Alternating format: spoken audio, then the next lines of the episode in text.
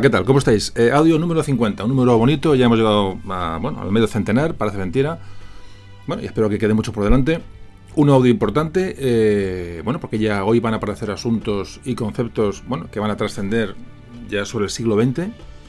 Eh, conceptos que se van a mezclar, conceptos como monarquía, como proletariado, oligarquía, conceptos como socialismo, comunismo, anarquismo, nacionalismo, romanticismo, cantonalismo, la república, el carlismo, en fin, el más puro siglo XIX, el más puro, tremendo eh, siglo XIX. Por eso, la idea es ir despacio, eh, vamos a intentar comprender en esta época que ya entramos eh, bastante, por decirlo de alguna manera, caliente, interesante, tensa, en la que entraremos en el siglo XX y ya digo, vamos a ir despacio para intentar explicar una serie de conceptos bueno, que más o menos puedan ir quedando claros y verlos con la, máxima normalidad porque es de lo que aquí se trata.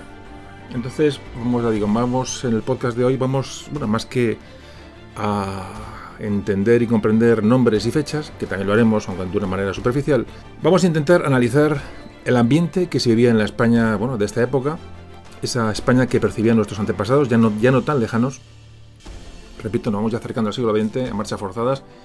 Y bueno, vamos a intentar comprender qué sucedió.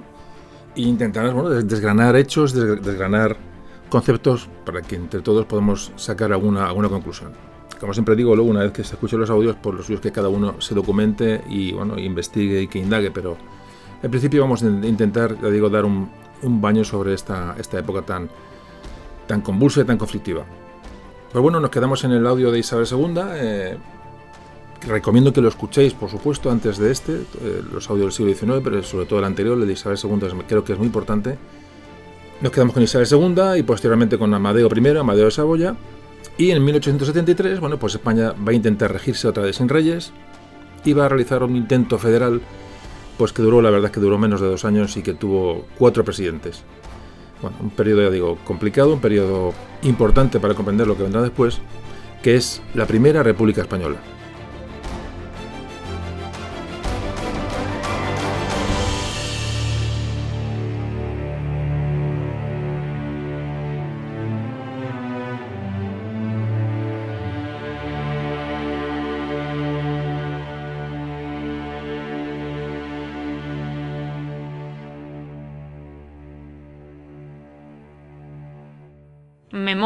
De un tambor.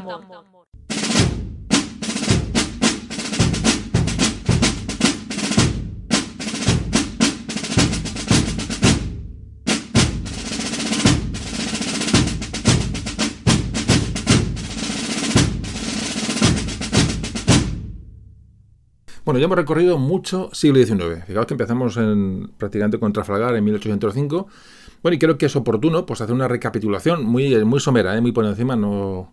pero creo que es importante recapitular todo el siglo XIX, antes de meternos con la Primera República y sus circunstancias. Y repito, sobre todo, es recomendaros que si antes no habéis escuchado el programa de Isabel II y anteriores, que lo hagáis antes de escuchar este. Siglo XIX. Como antes comentaba, eh, comienza con Trafalgar, batalla de Trafalgar, batalla de Trafalgar, que siempre he comentado que es un poco el fin del imperio español, ¿no? Cómo se pierde el dominio de los mares, como Inglaterra ya es una potencia afianzada, y con la entrada de Napoleón, pues todo se va a empezar a venir abajo de una manera mm, bastante rápida. En 1808, los famosos sucesos del 2 de mayo, las abdicaciones de Carlos IV y Fernando VII. Luego viene la Guerra de Independencia eh, con el rey José I Bonaparte. En 1810 va a comenzar la, bueno, la Guerra de Independencia en Hispanoamérica. Eh, se van a empezar a emancipar bueno, todos los, los virreinatos de las provincias que, que España tiene en América. 1812, la famosa Constitución Liberal de Cádiz, muy importante.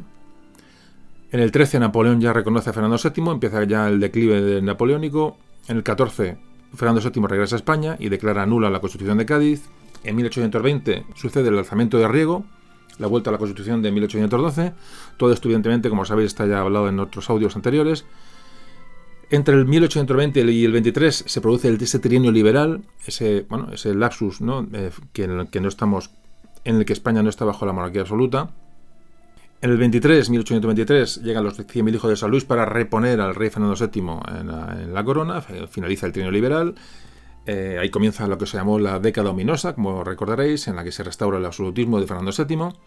En el 24, 1824, eh, bueno, ya se produce prácticamente la definitiva independencia de los territorios de América. Saltamos al 1830 en que eh, bueno, se aborda el tema del cambio de la ley para permitir la sucesión al trono español de las mujeres. Muere Fernando VII y entonces, bueno, hay una, mm, va a, sucederse, a suceder en el trono su hija Isabel, eh, Isabel II, y viene el que ese conflicto, como decíamos, con su hermano menor, con el infante Carlos María Isidro de Borbón, que va a esta lucha por esta mm, mm, sucesión al trono español va a provocar las, famosas guerras carlistas. En 1840, la revolución progresista de ese año obliga a, que abdique la regente María Cristina y comienza la regencia del general Espartero. En 1843 ya reina Isabel II. Y en el 1846 comienza la Segunda Guerra Carlista. En 1848, la, la famosa revolución obrera eh, que se produce también en España, influenciada mucho por una gran crisis económica que sacado Europa. Y un año después, en el 49, termina la Segunda Guerra Carlista. Ya nos vamos acercando al final del siglo XIX y vamos ya dando este resumen ya por terminado. En el 54 se inicia el bienio progresista, famoso bienio tras el, famoso levantamiento de O'Donnell en, en os acordáis, esto ya lo, hablamos, que devuelve el poder al Partido Progresista tras muchos años de, bueno, de, gobierno conservador eh, en España. 1860, guerra y conquistas en el norte de África.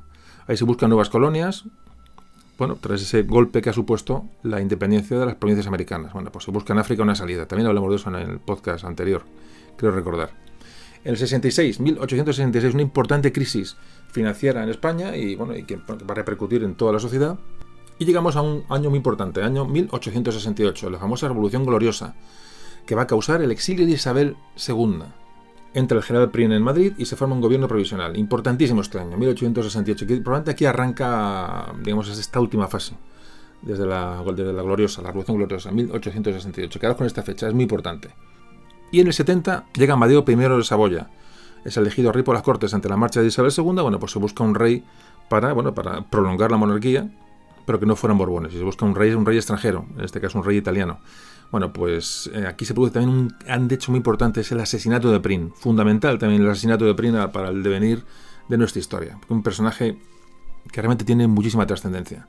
Y ya acabamos porque en 1872 se produce la Tercera Guerra Carlista, una Tercera Guerra Carlista que va a abarcar varias épocas, desde, desde Mamadeo de Saboya a la Primera República que estamos hablando ahora, más luego la llegada de Alfonso XII, es decir, la Guerra Carlista, perdón, la Tercera Guerra Carlista es larga, y por fin y terminamos en 1873. Amadeo de Saboya, Amadeo I de Saboya renuncia al trono, vuelve a Italia ante la situación tan compleja que se vive en España y las Cortes proclaman la primera República Española. Nos metemos con el tema.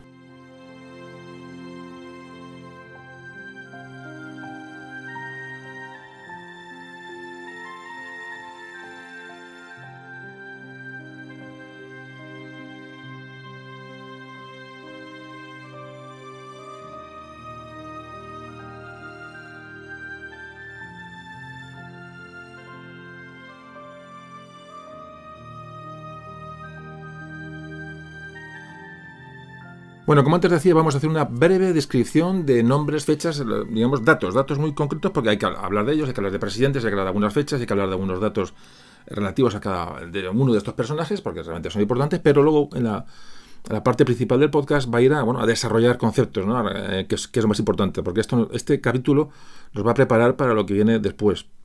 Entonces, eh, bueno, pues vamos, ya digo, vamos a enumerar una serie de datos que no podemos obviar, como que la Primera República Española va a durar desde el 11 de febrero de 1873 hasta el 29 de diciembre de 1874. O sea, no llegó a dos años la Primera República. Como hemos comentado antes, en febrero del 73 abdica el rey Amadeo I de Saboya, que abandona España. Bueno, pues al día, al día siguiente los diputados republicanos proclaman la República Española. La crisis que creó la famosa Revolución del 68, la, la gloriosa, culmina en la proclamación de esta República Española por primera vez en la historia de España, una república.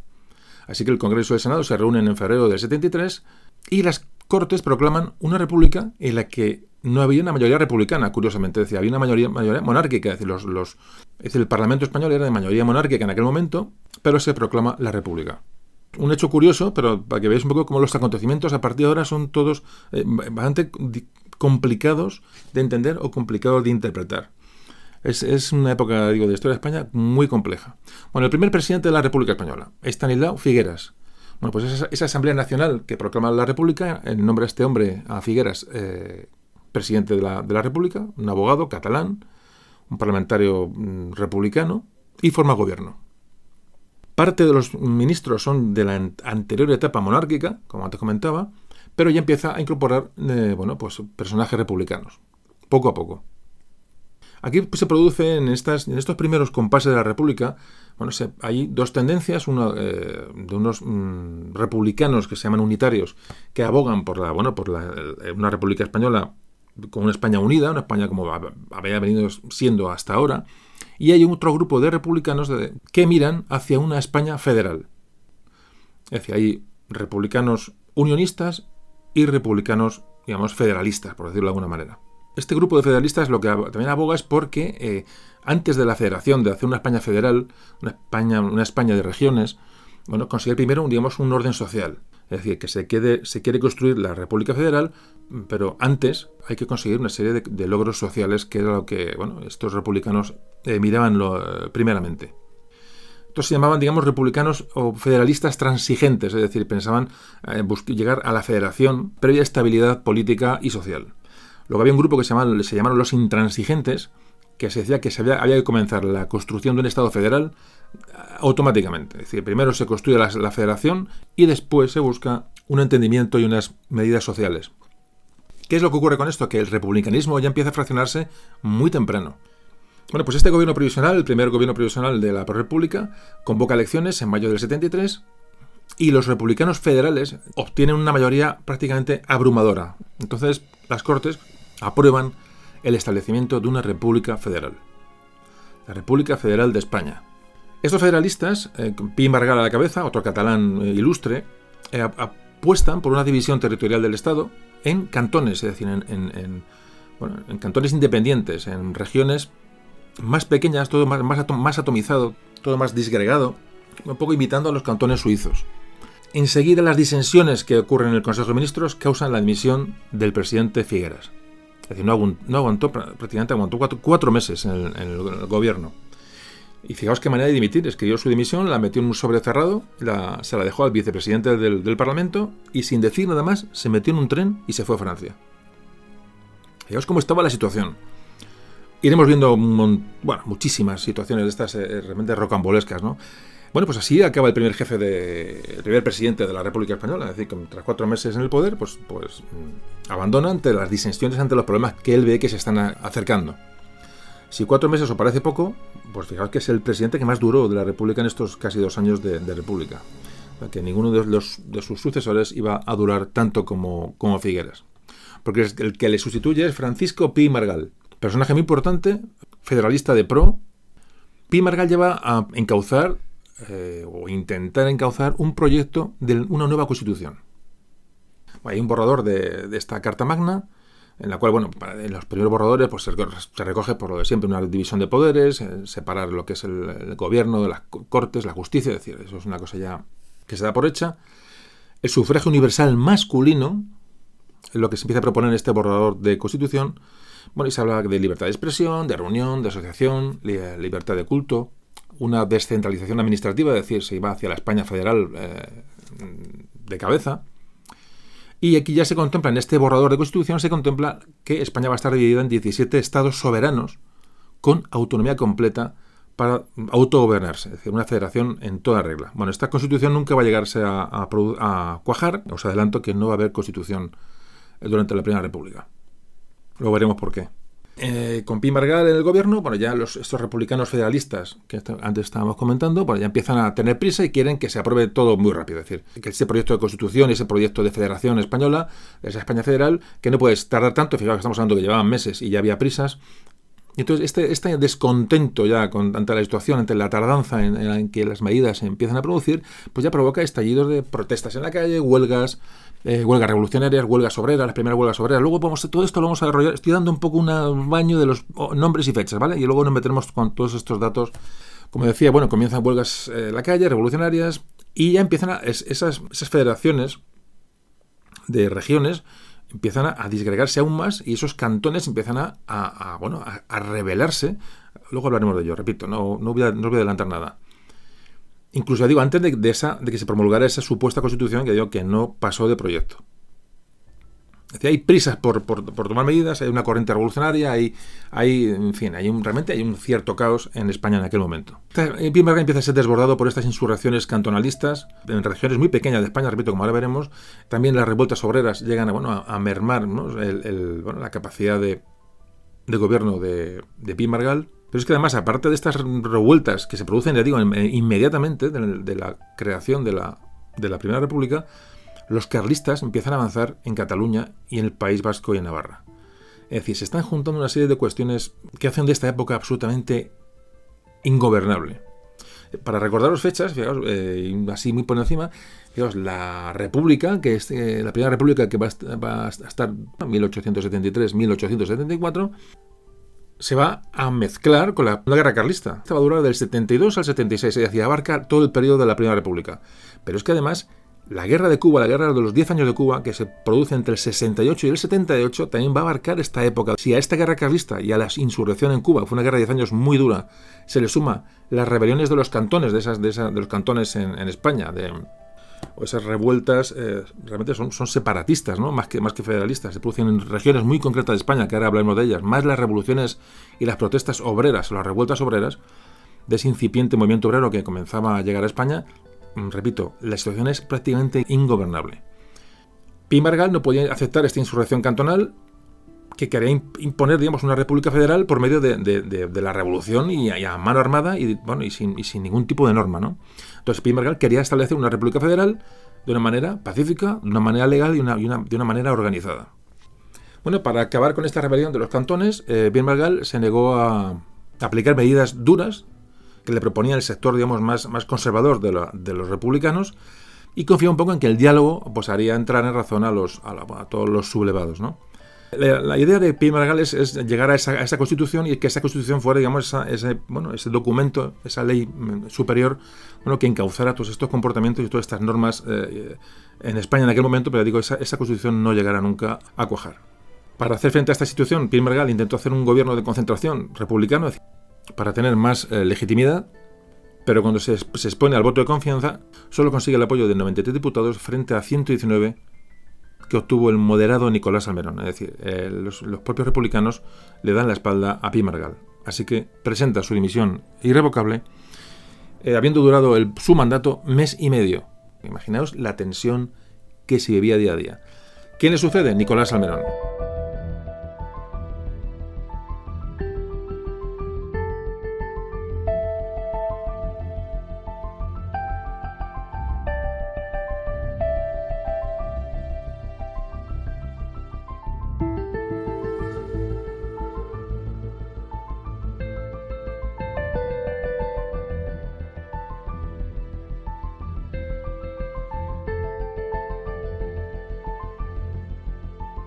Repito, y no quiero ser pesado, vamos a mm, ir dando datos muy por encima de presidentes y fechas y acontecimientos para luego meternos a analizar todo el proceso de una manera mucho más, más detallada y dando, bueno, dando, vueltas, dando vueltas a conceptos que realmente creo que merecen mucho la pena. Dijimos que llega Nicolás Almerón, tercer presidente de la Primera República. Él es un federalista moderado que busca un entendimiento con conservadores y lo que, quiere es, digamos, una transición hacia la República Federal, pero de una forma lenta, de, tranquila, sin sustos. Lo que pasa es que Nicolás Amelón solamente pudo que es establecer el orden sea, militarmente y reprimir cantonalistas, a, los movimientos obreros, es decir, se tiene que preocupar de sofocar el ambiente eh, violento que se vive en esos, en esos, momentos en España, prácticamente en todos los sitios. Fijaos que en aquel momento, entre guerras carlistas y guerras cantonales, insurrecciones cantonales, había de las provincias españolas 32 provincias estaban levantadas en armas contra el gobierno republicano. Fijaos lo que estamos hablando. Entonces, el movimiento cantonalista, al llegar este eh, Nicolás Almerón, que es una persona muy moderada, una persona que quiere despacio y construir las cosas poco a poco, claro, la gente que tiene prisa, los estos intransigentes, estos federalistas que querían las cosas rápidamente, bueno, pues se dan cuenta que, sería imposible alcanzar la República Federal pura que ellos buscaban con un presidente de este, de este tipo. Entonces, se, mm, digamos, se radicaliza mucho más la situación. Tuvo que enviar tropas para sofocar la insurrección cantonal en donde se está produciendo, quitarlas del norte, cuando están, donde estaban combatiendo a los, a los, carlistas. Y aquí ocurre una cosa importante. Eh, Nicolás Samerón tiene que apoyarse en sectores monárquicos del ejército para sofocar la situación. Como por ejemplo el general Pavía, que lo hablaremos, y el general Martínez Campos. Dos generales que eran de, bueno, de, escasa o ninguna fidelidad a la, República Federal, es decir, aunque estaban en ese momento en, en activo, pero es gente evidentemente, bueno, pues estaban viendo los, acontecimientos de la distancia y a ver cómo aquello, cómo aquello acababa, ¿no? Pero no eran, generales que fueran para nada eh, proclives a este sistema republicano, o por lo menos aquello que estaba ocurriendo. Es decir, prácticamente era un caos lo que estaba ocurriendo en España, como os estoy comentando y estáis que todos deduciendo. Así que envía al general Pavía a pacificar la zona de Andalucía y a Martínez Campos a pacificar el Levante. ¿Qué ocurrió? Se le presenta a Nicolás Samerón varias sentencias de muerte para que las firme, de insurrectos, digamos, em, atendiendo a sus convicciones, se niega a hacerlo y dimite. Fijaos que, parece todo muy simple, pero es que realmente es así. Duró tres meses el mandato de Nicolás Amerón. Y llegamos al último presidente de la, Primera República Española, Emilio Castelar, que estuvo gobernando desde septiembre del 73 a enero del, enero del 74. Emilio Castelar, que a todos os sonará, por supuesto.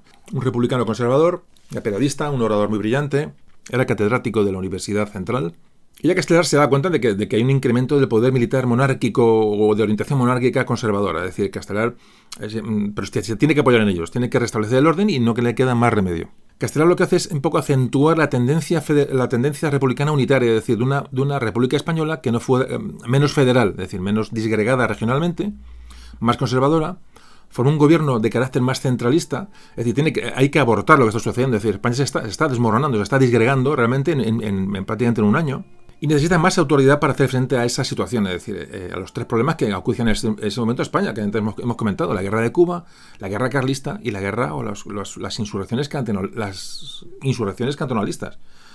Aparte, ya digo, de las, revoluciones obreras que se están sucediendo en España en este momento. Suspendió en un momento las Cortes las garantías constitucionales y entregó el mando de la situación a oficiales monárquicos, ya directamente. Fijaos ya cómo se va desmoronando todo lo que empezó no hacía mucho. Es decir, Castelar lo que hace es renunciar a sus principios en pro de, del orden, de, restablecer la situación, de restablecer la paz y restablecer un poco una, cordura en, España, ¿no? Es lo, que, está ocurriendo.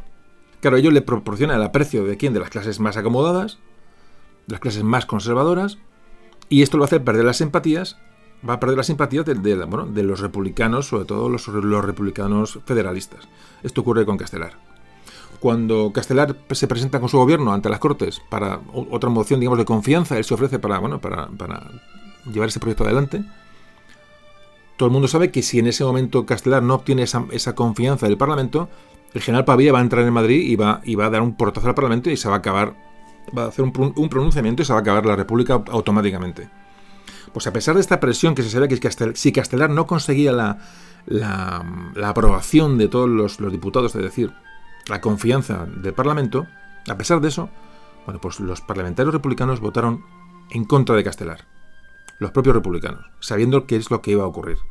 Entonces, con esto el régimen republicano pues, se, va, se va a autodestruir.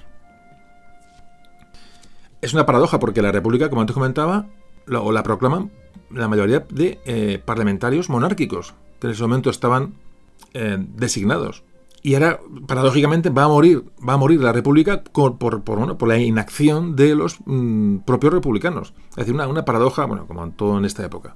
Bueno, el caso es que estos cuatro presidentes eh, pasan a la historia y, evidentemente, o parece ser que todos los historiadores que han, analizado este corto periodo hablan de que la honestidad de estos hombres era indiscutible, pero no eran hombres preparados, no eran hombres eh, estadistas.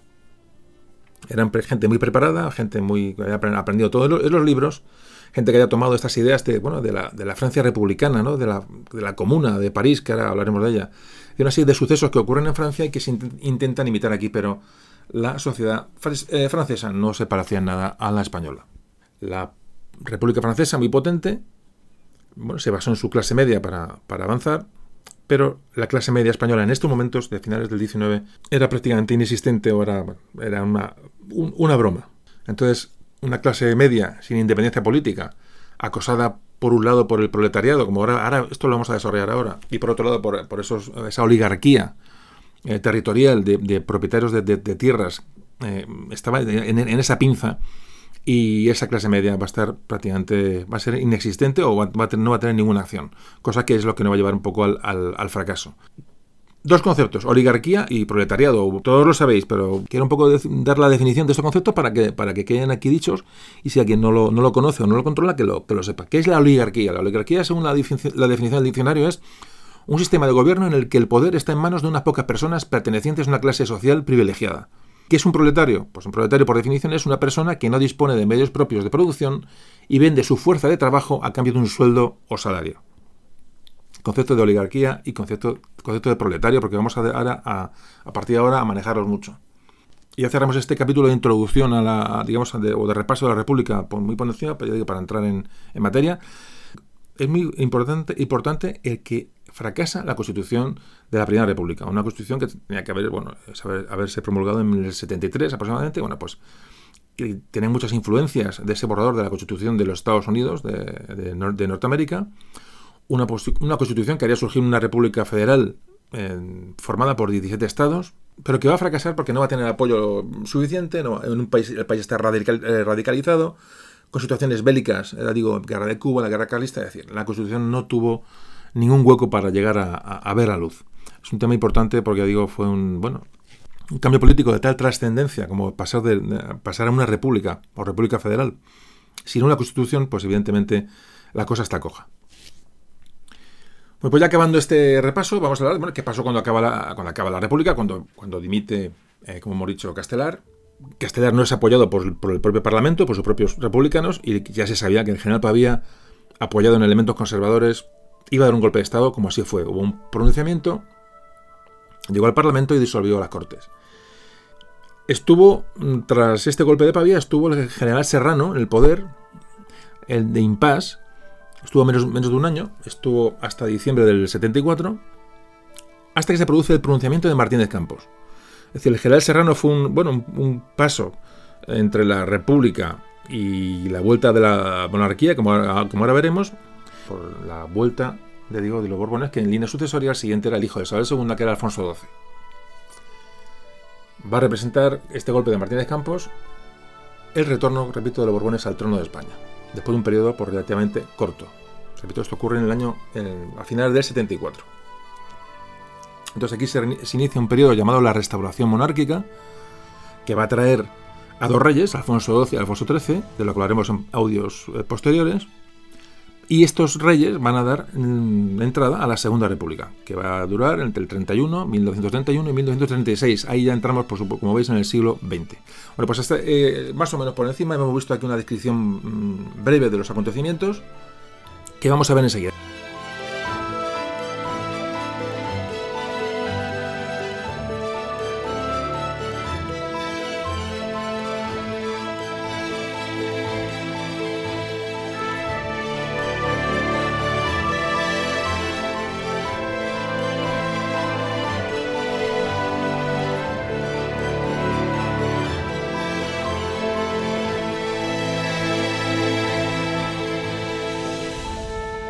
Antes de nada, bueno, antes de continuar con el contenido histórico, bueno, os recuerdo que podéis eh, descargar estos audios desde la página web memoriasduntambor.com, no os olvidéis. Y como siempre os digo que os suscribáis al feed RSS de este podcast. Eh, los datos los tenéis en la web. Siempre os recomiendo que os suscribáis al feed RSS para escuchar los audios. Y como siempre, gracias por los correos que me mandáis. Sabéis que nos podéis mandar al correo info arroba memoriasduntambor.com eh, estamos en, en, Facebook, donde tenemos nuestro foro. Eh, los que me preguntáis por los donativos, tenéis para, podéis hacer donativos para la web, que es nuestro único sustento en la página web. Tenéis una parte de donativos en el menú. Y bueno, y tenéis siempre en cuenta que este trabajo de divulgación pues tiene un carácter desinteresado y para que esto funcione sois imprescindibles. Yo digo que por desgracia tenemos que hacerlo entre todos porque con estas iniciativas personales y particulares, porque hace mucho tiempo ya que el sistema, eh, eh, entre comillas, pues ha renunciado a, enseñar historia a la gente y a recordar nuestro pasado y creo que tenemos que estar, es, un, es una misión que tenemos y una obligación. Por eso estamos aquí hablando y por eso estamos aquí liados eh, horas y horas y horas. Y espero que, digo que de hecho me estáis ayudando mucho y estamos divulgando pues hasta, hasta donde cada uno pueda. Pero creo que estamos obligados. Eh, lo fácil es callarse y quedarse en casa y, entrar en el sofá viendo viendo la, viendo la televisión, pero creo que es momento de poner esto en marcha y que la gente aprenda historia, que la gente tenga capacidad de pensar y capacidad de valorar y capacidad crítica. Es fundamental y por eso estamos aquí. Si no, pues evidentemente, como podéis suponer, eh, uno tiene cosas mucho más interesantes que hacer, ¿no? Pero es importantísimo. Por eso os agradezco mucho vuestra ayuda, vuestra complicidad para dar esto a conocer a, bueno, a la mayor cantidad de gente posible. Eh, que sepáis que toda la música que estáis escuchando es de Ignacio Núñez, el músico que, bueno, que nos deja su música. Y, os quería pedir que si alguna vez escucháis en un audio eh, algún problema, alguna eh, tema técnico que nos escucha, que no se descarga en la web, que por favor me lo hagáis llegar para, para intentar solucionarlo, ¿vale? O sea que ya hay mucho contenido publicado y si detectáis algo de lo que sea, por favor me gustaría que me dijerais un correo para decir, oye, mira, está el audio no se escucha, tal audio está... Es decir, todos los temas técnicos os agradecería que me lo hicierais llegar porque yo no puedo estar atento ya a tanto, a tanto contenido. Bueno, tras estos datos que hemos dicho, vamos a ver el desarrollo de conceptos y vamos a explicar este absoluto lío que fue este momento de nuestra historia.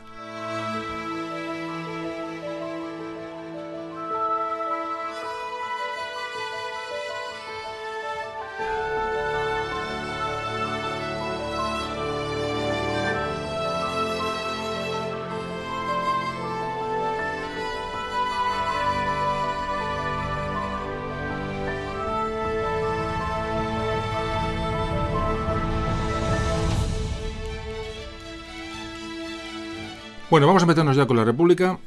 La República llega con la abdicación de Amadeo I, como antes hemos hablado, que va a colocar a España en el trance de tener que sustituirlo rápidamente sin posibilidad de encontrar, de encontrar otro rey al trono que ha dejado vacante. España de repente se encuentra es que Amadeo se ha ido. ¿Se ha ido? Eh, ahí os quedáis.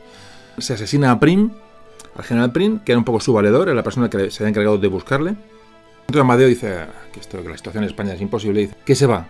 Claro, entonces era muy difícil encontrar un rey que tuviera consenso de todos, es decir, ya no solamente dentro de España, sino, sino en Europa, es decir, la, monarquía española tiene, tenido su trascendencia y había que buscar una serie de pactos para nombrar un rey, ya no, era, era muy difícil. Y además la experiencia que se tuvo con Amadeo de Saboya pues no era lo, eh, suficientemente positiva como para bueno, pensar que otro rey era la solución. Entonces, esa España monárquica va a, dar un paso a la república, es decir, se llega al régimen republicano por medio de unas cámaras de signo monárquico, lo que antes hablaba. todo, todo es una auténtica contradicción y compuestas esas cámaras por una inmensa mayoría monárquica que decían dar, el paso a la república en vez de buscar otro rey.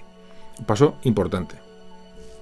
Por supuesto, los Borbones estaban excluidos del trono de momento porque la conciencia nacional pues, pues estaba muy caliente aún el, digamos, el repudio con el que fue despedida Isabel II, como hablamos en aquel audio. Así que bueno, nace la República. Nace la República como un mal menor, nace la República como un último recurso cuando se extinguen las posibilidades de proseguir con la monarquía.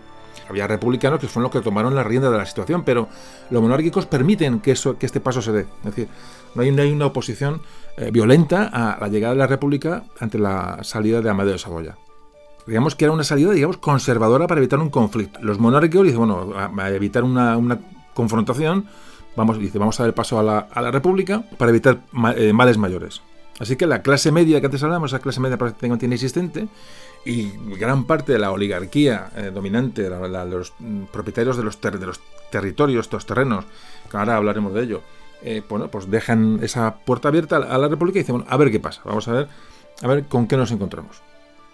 El hecho de que el origen de la República tenga un, bueno, sea tan, digamos, rocambolesco, por lo que hemos hablado hasta ahora, no quita importancia a este ensayo que iba a abrir, o por el cual se va a intentar un interesantísimo cambio en las ideas y, en los, y va, a suponer un nuevo reto para España, evidentemente. La República formó sus cortes por sufragio universal, pero esas cortes, la primera votación en la, República, solo podía votar una parte del censo, y por supuesto solamente hombres. Evidentemente es una, una ley electoral muy restringida. Bueno, pues aquellas cortes primeras, como antes ya comentábamos, deciden casi por unanimidad que España fuera una república federal. Este proyecto de constitución que antes hablábamos y antes hablamos que iba a, iba a estar formada por 17 eh, estados federales. Los estados eran Andalucía Alta, Andalucía Baja, Aragón, Asturias, Baleares, Canarias, Castilla la Nueva, Castilla la Vieja, Cataluña, Cuba, Extremadura, Galicia, Murcia, Navarra, Puerto Rico, Valencia y el País Vasco, o Vascongadas, como se llamaba entonces. A las Filipinas y a, la, Fernando Po, eh, a Nobón, en la zona de, Guinea, eh, se les llamó territorios. Esta España federal iba a estar constituida por, municipios y por estados regionales. La idea era, por supuesto, separar los poderes de Iglesia-Estado y dar libertad de culto. Pero esto se quedó en proyecto. Repito, esta constitución nunca llegó a fraguar. Es decir, la Primera República se rigió por la Constitución Monárquica de 1869, de la Revolución después de la, de la Revolución Gloriosa. Es decir, esa fue, era la constitución que regía eh, bueno, pues la vida española en aquel momento. Entonces, como antes comentaba, este, este, régimen iba a estar simbolizado por estos cuatro presidentes efímeros de, bueno, de duración muy corta, con muy buenas intenciones y con muchos sueños, pero poco más. El alma de la república, eh, el republicano de, verdad, el republicano puro, era formaba parte de, la clase media intelectual. Pero esta clase media intelectual era una parte absolutamente minoritaria, ya no solamente de la sociedad, sino de la propia clase media. De hecho, la clase media general, la burguesía, vamos a llamarla así, ya estaba harta de luchar contra, bueno, contra los elementos monárquicos que la tenían atenazada, pero tampoco quería nada con la República porque estas ideas republicanas que estaba viendo que se estaban acentuando, que estaban, le digo, iremos ahí desarrollando esto, amenazaba sobre todo la propiedad. Es decir, que esa clase media veía, veía bueno, con resquemor mm, tanto al, antiguo régimen, digamos, de esa monarquía eh, eh, que dejaba muy, poquito margen de maniobra a esa incipiente burguesía, pero veía que, que, que, los derroteros que iba tomando la República tampoco le iban a ir nada bien. Entonces, esta clase media prácticamente va a estar callada, va a estar en silencio y no va a tomar parte en este proceso. Pero repito, los republicanos de verdad, incluso los presidentes de la, República, eran parte de esta clase media intelectual. Así le fue, es decir, no, no tuvieron apoyo de nadie. Hemos hablado de la oligarquía, la, oligarca, territorial, eh, el propietario de tierras. Muchos de ellos debido a, las, a, la famosa desamortización. Ahora hablaremos de ello. Es había gente que se ha hecho con muchas tierras, tenía dinero, ha hecho con muchas tierras, pero el propósito de la, desamortización, que era, que era quitarles tierras a la iglesia para repartirlas, realmente no llegó a, buen fin, como hablamos en algún podcast anterior, porque lo que, lo que hizo fue acumular más tierras todavía en poder de estos grandes oligarcas, que son los que tienen el manejo prácticamente del, del 100% de la economía nacional. Esto por un lado. Esta oligarquía pues veía la, pues, evidentemente la República, lo que estaba ocurriendo, el cantonalismo, los movimientos obreros con, con auténtico temor.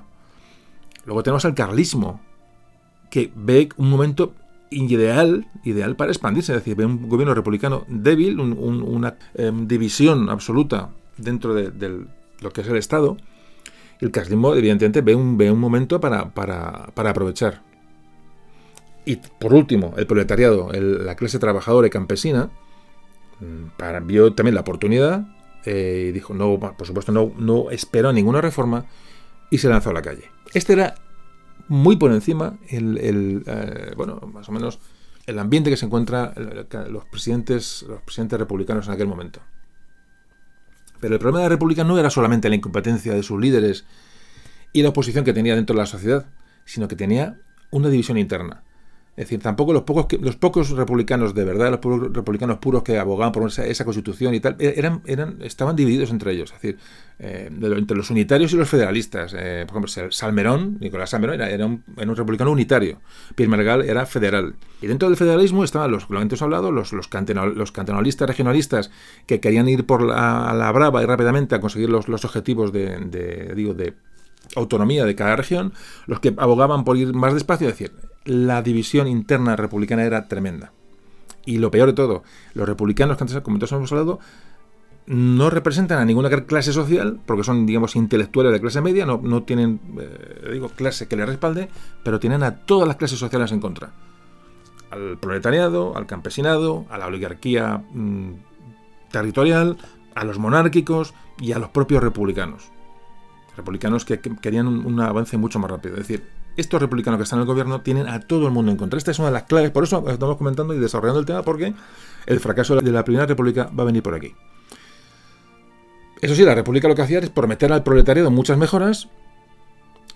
solo los republicanos tienen, digamos, en su programa estas reformas sociales, lo cual era, un avance. Pero realmente cuando a la hora de, bueno, de ejecutar todas estas, estas supuestas mejoras estas eh, mejoras eh, o avances sociales, ¿Con qué sociedad se encuentra la Primera República? Es decir, ¿qué, había en España en aquel momento? En España, eh, la proporción de población que carecía de propiedad era extremadamente alta. Es decir, la inmensa mayoría de españoles pertenecían al proletariado. El proletariado, sobre todo campesino, digamos, el proletariado, digamos, eh, eh, mm, esa clase trabajadora, de cada 10 proletarios, por, por decirlo así, 9 eran campesinos eran campesinos y proletarios que tenían un nivel de vida prácticamente de, subsistencia, poco más. Este es el problema de la sociedad española en aquel momento. Y podemos pensar, bueno, ¿y, cómo se llega a esto? Porque había sido siempre así. Este, bueno, cuando España tenía bueno, sus extensiones mm, imperiales en el siglo XVI XVII y dominaba el mundo, que, que, existía este proletariado, pues realmente no. Realmente no, porque aunque el proletariado comienza a existir en el siglo XVIII, se multiplica exponencialmente en el siglo XIX. ¿Y por qué nace esta clase social tan de subsistencia, tan, tan, tan pobre? Bueno, pues en parte nace porque se elimina la economía, digamos, eh, popular. La desamortización es un elemento muy importante para llegar a este, a este problema. Cuando comienza el siglo XIX, la masa de campesinos sin tierra no llegaba a un millón de personas. Ya los franceses a España, el 2 de mayo, principios del siglo XIX. Pero ahora, a finales de este siglo, siglo XIX, pasaba de los 2 millones. Había, había más que duplicado la masa de gente sin propiedad. Campesinos que vivían de un jornal, es decir, iban a, al, digo, al, terrateniente, al cacique, hablaremos esto de esto ahora, y vivían de un jornal. También había otra figura que es el arrendatario, al que esta, persona, bueno, estaba el bracero, estaba el jornalero y estaba la persona al que, la que el terrateniente le cedía una parte de tierra eh, para, se la arrendaba para que bueno, pues le diera un porcentaje del beneficio de la, de la, cosecha. Bueno, pues entre braceros, jornaleros y, y arrendatarios de tierras eran prácticamente el 55% de la población agraria. Es decir, mucha gente sin propiedad. Repito, esta gente iba a ser parte del proletariado ya por, por definición, el proletariado campesino. Hay que pensar que hasta el siglo XIX España no va a desarrollar su agricultura de una manera total. Hasta entonces la población rural era, bueno, más o menos escasa y se defendía, vivía o sobrevivía de otra manera, es decir, no era una supervivencia eh, total, sino que, bueno, tenían, bueno, pues ciertas condiciones, por decirlo así, eh, bueno, em, admisibles, porque vivía dentro de, los pueblos, dentro de los, municipios, y ahí tenían un sistema de vida que ahora vamos a, comentar, que le permitía, pues más o menos, eh, bueno, tener una vida, te digo, decente. Los pueblos tenían tierras que eran comunales, que eran propiedades de los pueblos. Entonces, la gente que vivía en los pueblos, pues tenían un poquito de ganado, que lo mandaban a pastar a las tierras comunales. Todos los vecinos de los pueblos tenían pues, pues, pues, pues una cabra, pues tenían un cerdo, tenían pues, su, burro, tenían, es decir, eh, su vaca, dependiendo de la zona de España. Esto no fomenta, digamos, la riqueza de las personas, pero digamos que deja que la gente viva de una manera más o menos digna, una manera decente y evita el proletariado, decía, el depender de un, terrateniente, el depender de un, jornal. Es decir, más o menos este era el sistema, o sea, de una manera muy general, ¿vale? Pero, pero ahí, por, aquí van, por aquí van las cosas. Bueno, pues cuando este sistema se va al garete, este sistema, digamos, de, bueno, de, riqueza particular en los pueblos, en los pueblos eh, etcétera, bueno, pues aparece el proletariado. Y esto aparece en el, ya a finales del 19. Es decir, esta, clase de prácticamente de miseria absoluta, que es el proletariado, se, bueno, crece exponencialmente. Yo digo, en parte, primero por las medidas de la desamortización que, digamos, supusieron, digamos, todo lo contrario que, pretendían, es decir, lo que, esas tierras expropiadas a la iglesia, que eran muchas, cuando se ponen a subasta, las compran pues gente rica, es decir, pasan de manos, y encima gente que encima iba, le iba a sacar un partido, con lo cual, con lo cual la, especulación crece y la pobreza crece. Y, por otro lado, muy importante, y no, nos olvidemos, España pierde América. Ya no contamos con el, con el oro, con las materias primas, con los, alimentos. Es decir, hay, todo esto coincide y se plasma en este momento, aparte de la inestabilidad política que aqueja a España prácticamente pues, ya del principio del siglo, en, del momento que llega Napoleón por, por los Pirineos. La población tiene que ponerse a trabajar de lo que sea. Por dar, alguna cifra, y ya seguimos adelante, en 1803, a principios del siglo, había 3 millones de hectáreas dedicadas al cultivo. En el 33, antes de mitad del siglo, había ya 5 millones. Y a finales, y a del siglo XIX, 7 millones. Es decir, pasamos de principio del siglo a final del siglo prácticamente más que se duplica eh, el territorio dedicado al cultivo. Es decir, aparece un proletariado campesino que es clave para entender, ya digo, las cuestiones que vienen, que vienen ahora.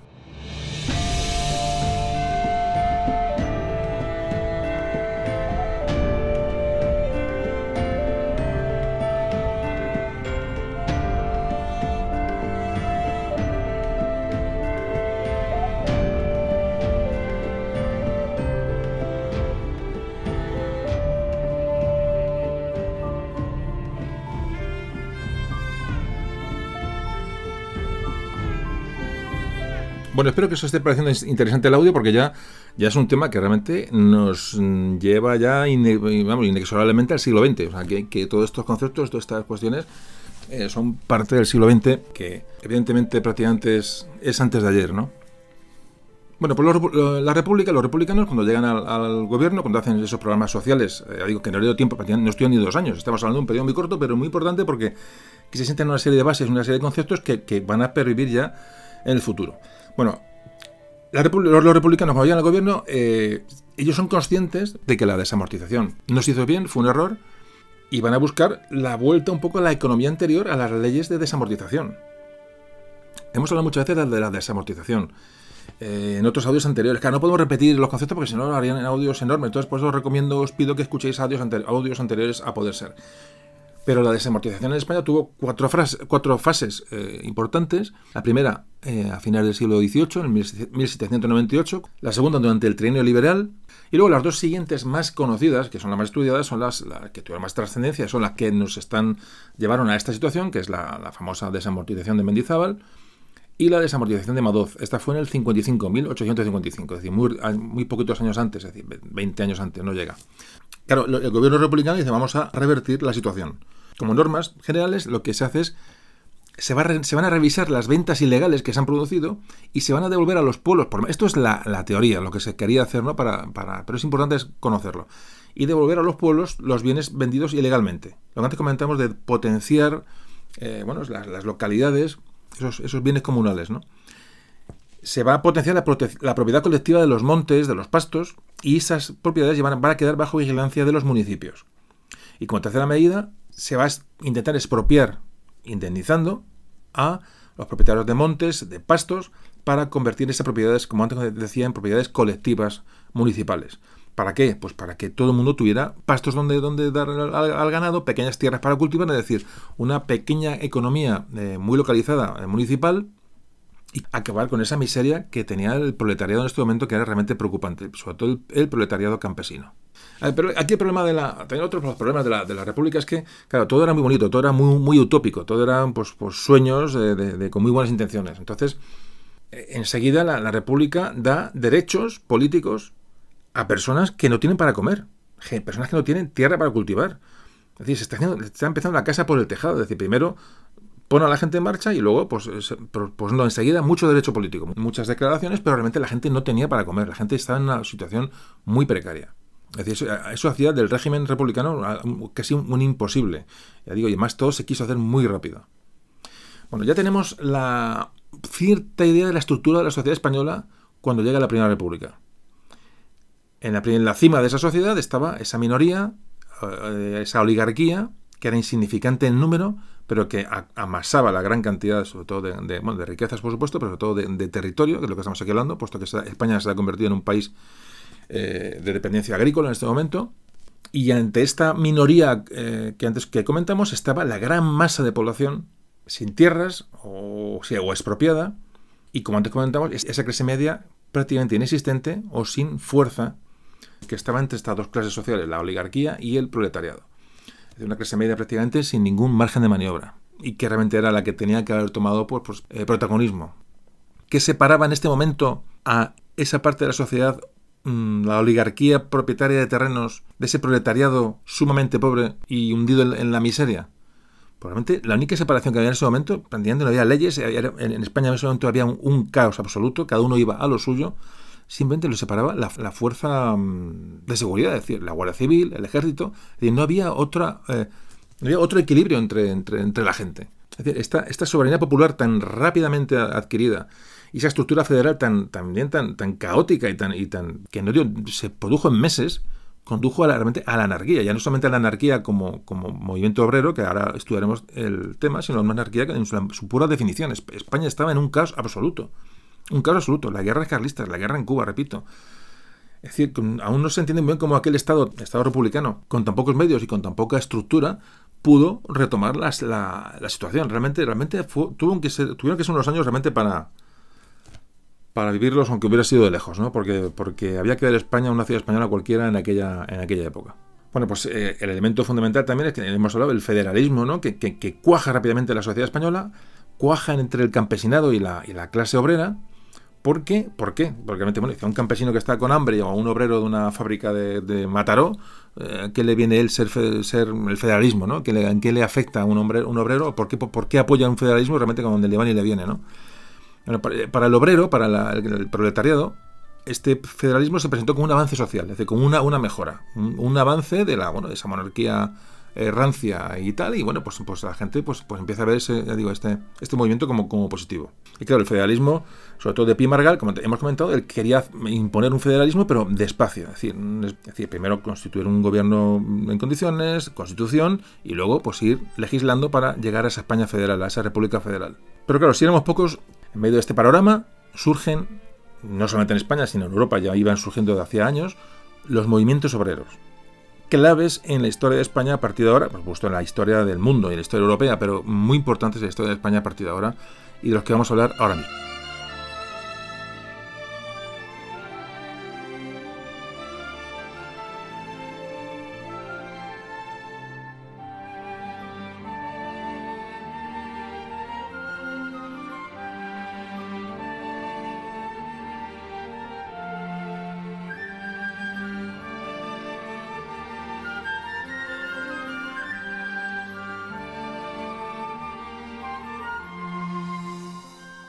Los movimientos de la clase trabajadora, esas organizaciones eh, primeras, por supuesto no eran exclusivos de España, cuando comentaba, sino que nacen mucho antes en Europa, en, el proceso de industrialización de la revolución industrial, valga la redundancia, en lo que se conoció como el movimiento obrero. En 1830 ya empiezan a aparecer las primeras organizaciones obreras que agrupan trabajadores según su oficio en Inglaterra. Es decir, ahí, ahí nace un poco la asociación de trabajadores.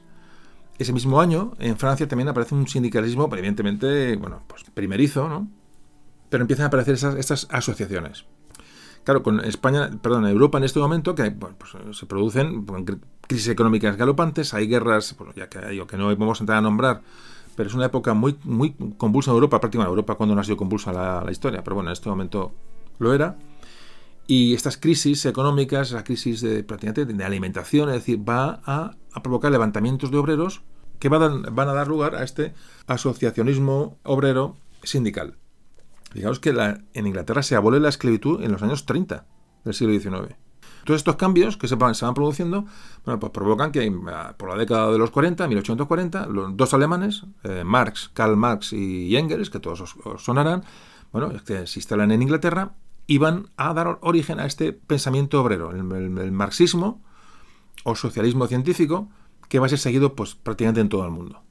Contemporáneamente o paralelamente a, estas actividades de Marx y Engels, pues, pues aparecen, aparecer el, anarquismo. El anarquismo del ruso Bakunin y un francés se llama Proudhon, que bueno que sientan esas bases del anarquismo. Ahora un poco hablaremos por encima de estos, estos conceptos porque tampoco, repito, no podemos dedicar un, podcast a hablar de marxismo, anarquismo y movimientos obreros en su extensión porque, porque sería, habría que hablar horas y horas y horas, pero bueno, este baño hay que darlo. Además me imagino que muchos pues, conocéis ya la, temática. Bueno, el marxismo y el anarquismo como movimientos obreros tienen un objetivo común, que es la mejora, la liberación, eh, la, bueno, la emancipación de la clase trabajadora. Sin embargo, se diferencian entre ellos porque los medios para lograr este objetivo van a ser muy distintos. Por ejemplo, el marxismo, Marx, dice que, bueno, que, no hay que rechazar la participación en el, juego parlamentario de la burguesía, que la tiene como clase, eh, digamos, antagónica, pero su principal objetivo es que el proletariado se haga con el poder a través de una revolución. Esto es lo que promulga el marxismo, Marx. Y dicen que en cada país mm, la revolución se producirá bueno, pues cuando, cuando las circunstancias lo permitan o cuando la, cuando la situación sea propicia. Pero los anarquistas, con Bakunin a la cabeza, que es un ruso, digo, el ideólogo del, anarquismo, hay que decir que estas, estas ideas, estos, estos ideólogos, se juntan o se conocen en el seno de la Primera Internacional. Es decir, aquí esta confrontación de ideas ya produce un enfrentamiento entre Marx y Bakunin, entre el marxismo y el anarquismo, lo que luego sea el anarquismo. Porque los anarquistas dicen que las revoluciones no tienen hay que dejar que vayan cada uno a su, a su aire, sino que tienen que estar coordinadas y tienen que dar un golpe, mm, digamos, mm, total en todos los países, a la vez. Por decirlo así, es un movimiento más extremista, mucho más, más radical, más violento, y ya se producen las primeras disensiones o la primera fractura entre anarquistas y marxistas. De hecho, los, anarquistas, para lograr la eliminación del capitalismo, que es su máximo enemigo, la, burguesía, proponen métodos eh, o admiten métodos como el terrorismo, insurrecciones armadas, es decir, Todas estas acciones Marx las condena, entonces aquí se produce, bueno, pues ya digo, esta pequeña disensión, bueno, pequeña, esta gran disensión que va a separar estas dos eh, corrientes. Bueno, ¿qué ocurre? Que en el 48, con la, famosa revolución del 48, la revolución liberal del 48 que, que azota Europa, España también, si recordáis, bueno, por aquí empiezan a aparecer propuestas de protección de los intereses de los trabajadores, el derecho al trabajo. Marx y Engels ya, bueno, pues eh, eh, promulgan el manifiesto comunista este mismo año, en el 48. Digamos que el fantasma del comunismo, de, las comunas, que ahora hablamos un poquito más encima, ya empieza a amenazar esas estructuras de la, vieja Europa. En la teoría marxista, la comuna es una forma de organización eh, política que hay que adoptar durante la primera fase, digamos, del comunismo que se llama socialismo. Entonces las comunas son eh, organizaciones propuestas como una contraparte proletaria a las formas de gobierno de la burguesía. Entonces la comuna estaría formada por consejeros municipales elegidos por, votación, sufragio universal entre los eh, mm, habitantes de una ciudad y se elegirían, digamos, representantes reconocidos de la clase obrera. Es decir, las comunas eran, estaban formadas por, por obreros. Los jefes de las comunas serían personajes preponderantes, pero siempre de la clase obrera. Claro, ver esto con los, ojos de hoy pues es, complicado. Es complicado, pero hay que pensar en lo que era la clase obrera en aquella época. Es decir, era miseria. Es difícil eh, entender las cuestiones si no nos ponemos, digo, en los, zapatos de aquella gente. Es decir, eran, las condiciones de vida eran absolutamente extremas. Hay mucha utopía, mucho sueño en todas estas ideas, evidentemente, porque luego llevarlas a la, realidad iba a ser prácticamente imposible o muy complicado, pero ahí estaban. Entonces, este movimiento sindical que se extiende por Europa se plasma en la internacional, la primera internacional, y se crea en Londres en 1864 la Asociación Internacional de Trabajadores, la AIT. Esta internacional, como se la conoció, esta asociación fue la primera central sindical a nivel prácticamente mundial. Ese mismo año, en el 64, ya se reconoce en Francia el derecho a la huelga, todo esto que estoy hablando, evidentemente, no es historia de España, pero, pero nos afecta, evidentemente, a, todos. Es decir, es un tema que, que, imagino que muchos ya conocéis, pero conviene repasar.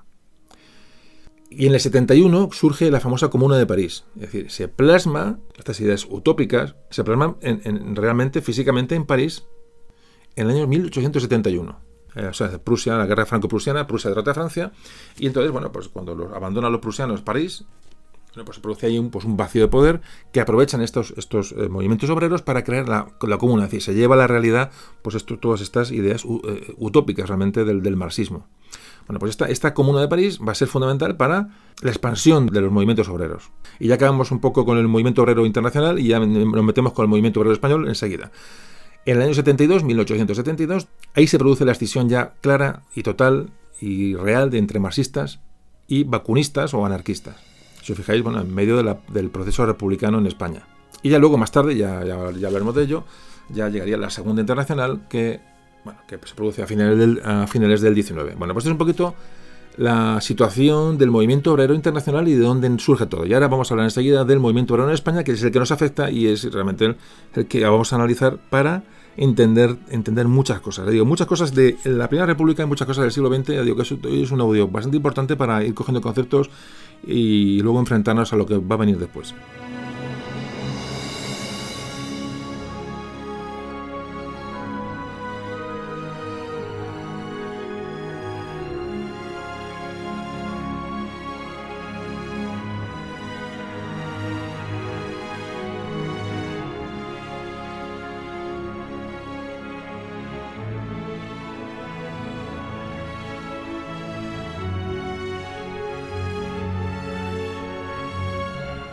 Bueno, el movimiento obrero en España. ¿Dónde empieza, digamos, el sentimiento de obrero, de trabajador? Eh, ¿O cuándo cuando, nace esto? Bueno, pues, pues, ya nos vamos, seguimos a finales del siglo XVIII. Fijaros, en el año 1763 ya se concede la España Ilustrada, que hemos hablado tantas veces, ya es que volver a lo mismo ya sería absurdo, decir, por eso digo que me gustaría que escucháis los podcasts anteriores, pero ya hablar, hablar ahora mismo de Ilustración pues no tenía mucho sentido. Bueno, pero en el año 1763 se da libertad a todos los españoles para comerciar con América. Ya las expediciones no, estaban, no salían solamente de Cádiz, que era el puerto, digamos, eh, eh, que tenía todos los privilegios, ya se abren a otros puertos, se puede salir de, comerciar de Barcelona, de La Coruña, de Gijón, de Santander, de Alicante, decía, se abrieron 13 puertos españoles para el comercio con los 20 puertos americanos, digamos, oficiales. Entonces, este permiso de comercio con América va a favorecer fundamentalmente a todas las zonas costeras. Isabel II dio el monopolio de la industria textil, del comercio, perdón, del comercio textil con, las, con, Cuba a la industria textil catalana. Se lo da a Cataluña el monopolio. Entonces la burguesía se va a afianzar sobre todo en Cataluña. Pues de hecho, la, pequeña revolución industrial o la, menos potente revolución industrial que se produce en España comparado con, Europa va a llegar sobre todo a las zonas catalanas donde, donde la industria textil, es decir, Sabadell, Barcelona, Terrassa, eh, Manresa. Pero fijaos, ya en Barcelona, cuando ya empiezan a. Claro, se requieren grandes masas de obreros para estas fábricas, y ya cuando llegan estas, masas de gente, prácticamente, digo, de esta manera, eh, precarias, ya se les divide a los obreros en operarios, que eran los obreros cualificados, pero luego al, proletariado, al, proletariado mm, bajo, sin ninguna cualificación, se les denomina miserables. Esa es la, denominación del trabajador en la industria textil catalana. Catalana y en todas las industrias, pero, pero es la denominación que se les da. Entonces, en los primeros levantamientos sociales y protestas sociales, solamente están estos miserables o obreros sin cualificar, estos proletarios sin ningún oficio ni beneficio. Estos más tarde se les llamarán anarquistas, porque enseguida, como veremos ahora, tomaron las ideas anarquistas, entonces se les llamaba anarquista, es decir, al obrero muchas se le llama anarquista, ya por, por definición. Pero es que más tarde se les llegó a llamar EZ, H-E-Z. esta es la, situación del proletariado, del primer proletariado en España. Ya habían creado estos obreros, ya habían creado en Barcelona, ya más sociedades, se llaman sociedades de apoyo mutuo, bueno, para intentar defenderse de, las arbitrariedades de los, de patronos. De hecho, en 1855 ya había habido una huelga general en Barcelona. Mucho antes de entrar en España la doctrina anarquista, que ahora hablaremos, ya había habido mm, protestas de cierto calado, eh, ya digo, sobre todo en, Cataluña. ¿Qué pasó? Pues que tanto el marxismo como el anarquismo, sobre todo, el anarquismo, encontraron en España pues, un lugar para expandirse pues que ni os cuento. Pero fue realmente el, anarquismo fue el que tuvo mucho más éxito, tuvo mucho más aceptación entre los obreros, entre los proletarios españoles. El anarquismo que lo, introdujo un italiano, Giuseppe Fanelli, que era un discípulo directo de Bakunin, el ruso que, era ideólogo del, del, anarquismo. Esto ocurre en el año 68. 1868, poco meses después de la abdicación de Isabel II. Es decir, las ideas anarquistas llegan a España en un momento crítico porque, porque hay un momento de indefinición absoluta y de, desorganización total. Es decir, acaba de abdicar Isabel II y llegan estos, estas ideas anarquistas a los oídos de esos obreros, de esos primeros obreros españoles y campesinos eh, proletarios. Entonces los discursos de Stefanelli impresionan a los, a los obreros y campesinos españoles y va a asegurar que el anarquismo tome la le gane por la mano al marxismo en España en estos, primeros momentos. Bakunin creó en Madrid y en Barcelona la Federación Regional Española, la FRE, que era una sección española de la Internacional de Trabajadores eh, Europea, la famosa Federación Regional Española, de mm, signo absolutamente anarquista, como antes, eh, como os estoy comentando durante el podcast. Entonces, el anarquismo fue durante muchos decenios la ideología preponderante del movimiento obrero español. Importante porque, porque son los movimientos obreros que van a desarrollarse durante, durante el siglo XX. Y ya digo, es bueno coger ya los conceptos desde el principio y, hablaremos de esto ya en audios siguientes con más, con más conocimiento de causa. Estas ideas anarquistas, aparte de lo que hemos hablado antes, que eran más violentas, mucho más radicales, aparte decían que el ciudadano, la, una responsabilidad del ciudadano, bastaría sin necesidad de un gobierno. Esto era de las ideas anarquistas. Entonces, claro, esto cuaja entre, entre el obrero español, lógicamente, y el campesino. Pero en cuanto al marxismo, digamos que, bueno, que en el año 71 llega a España eh, Paul Lafargue, que es un yerno de Karl Marx, de, Carlos Marx, y forma en Madrid un grupo marxista. Un marxista, una corriente socialista, que en este principio eran, prácticamente lo mismo, y bueno, consigue unos pequeños núcleos de seguidores marxistas, eh, bueno, sobre todo entre, los, entre las imprentas, eh, sobre todo en Madrid, eh, bueno, pues ahí parece ser que tiene un poco de, bueno, de, éxito, pero realmente prácticamente mm, poca cosa. Lo que pasa es que este, estos movimientos eh, socialistas, marxistas que llegan a Madrid, cuando luego la República cae y el, general Pavía acaba con la República y por decreto disuelve las asociaciones dependientes de, la, Internacional, o sea, los movimientos obreros, bueno, pues los movimientos obreros pasan a la clandestinidad y son estos, son estos eh, marxistas, socialistas, los que van a, van a coger un poco, van a tomar la, antorcha de, o el relevo de, del movimiento obrero. Pero bueno, pero son realmente minoría. Es decir, la mayoría del movimiento obrero español durante la República son anarquistas, repito. Si repito conceptos, no es que, como siempre digo, no es, no es porque se me vaya a la cabeza, sino porque los quiero repetir. Y de hecho, durante el podcast este lo repetiré muchas veces porque luego avanzaremos y estas cosas tienen que quedar claras, por lo menos para los que no las tengáis, las que no las, los que no las conozcáis. Entonces, volvemos un poco ya a la relación de estos movimientos obreros con el federalismo. Es decir, estas, las clases populares, los, el proletario, ven el federalismo, bueno, pues una, una manera de controlar mm, de una manera mucho más cercana los medios, ven este federalismo una manera de, bueno, de eliminar la desigualdad, social, repartir la riqueza de otra manera, sobre todo, sobre todo las tierras, es decir, ven, ven dice, bueno, si esto ya no, no dependemos de un, de un, poder central, pues esto aquí todos vamos a poder repartir cosas y podemos repartir tierras. Lo que pasa es que, los anarquistas, por definición, combatían cualquier forma de Estado. Es decir, el anarquista mm, ideológicamente no estaba de acuerdo tampoco con un Estado federal. Es decir, no quería ningún Estado. Abogaban por la responsabilidad de la gente para autogestionarse. Un poco esa es la esencia del anarquismo. Siempre para el anarquista cualquier forma de Estado era un poder represivo. Y el poder lo tiene que asumir la clase trabajadora. Este, esta es la clave, de, digo, como antes comentaba, del anarquismo. Bueno, pues en líneas generales, este movimiento obrero que llega desde fuera encuentra un campo fértil entre los proletarios españoles. Esta es un poco la esencia del asunto. Los anarquistas se desarrollan eh, con mucha fuerza en el campo y en la ciudad. Pero, pero los comportamientos de los anarquistas en la ciudad y en el campo es, diferente, porque mientras el anarquismo en, las ciudades pues recurren a, unas huelgas mm, y unas mm, insurrecciones, digamos, eh, eh, de tipo laboral, como manera de combatir al capitalismo, que es, repito que era su enemigo a, batir, los campesinos, que, son que la, cuya miseria es absolutamente tremenda, y ese, ese, ambiente, en ese ambiente rural, las únicas armas que tiene es organizarse en sociedades secretas, como luego algún día hablaremos de ello, eh, porque aquí no da tiempo a tocar todo, y, muchas veces actos violentos, actos terroristas para hacerse oír, para significarse. Entonces, se hace patente esa ruptura entre el movimiento obrero, sobre todo anarquista, de las ciudades y del campo. Bueno, pues más o menos, más o menos es lo que... Bueno, aquí dejamos un poco el tema del movimiento obrero. Eh, repito, podéis leer y a esto ampliarlo, por supuesto, en, mil sitios. Eh, os dejo un poquito la, pista dada para los que no conocierais este asunto y que, y que, bueno, y que si queréis investigar y leer más sobre el asunto, pues eh, evidentemente yo os aconsejo que lo hagáis.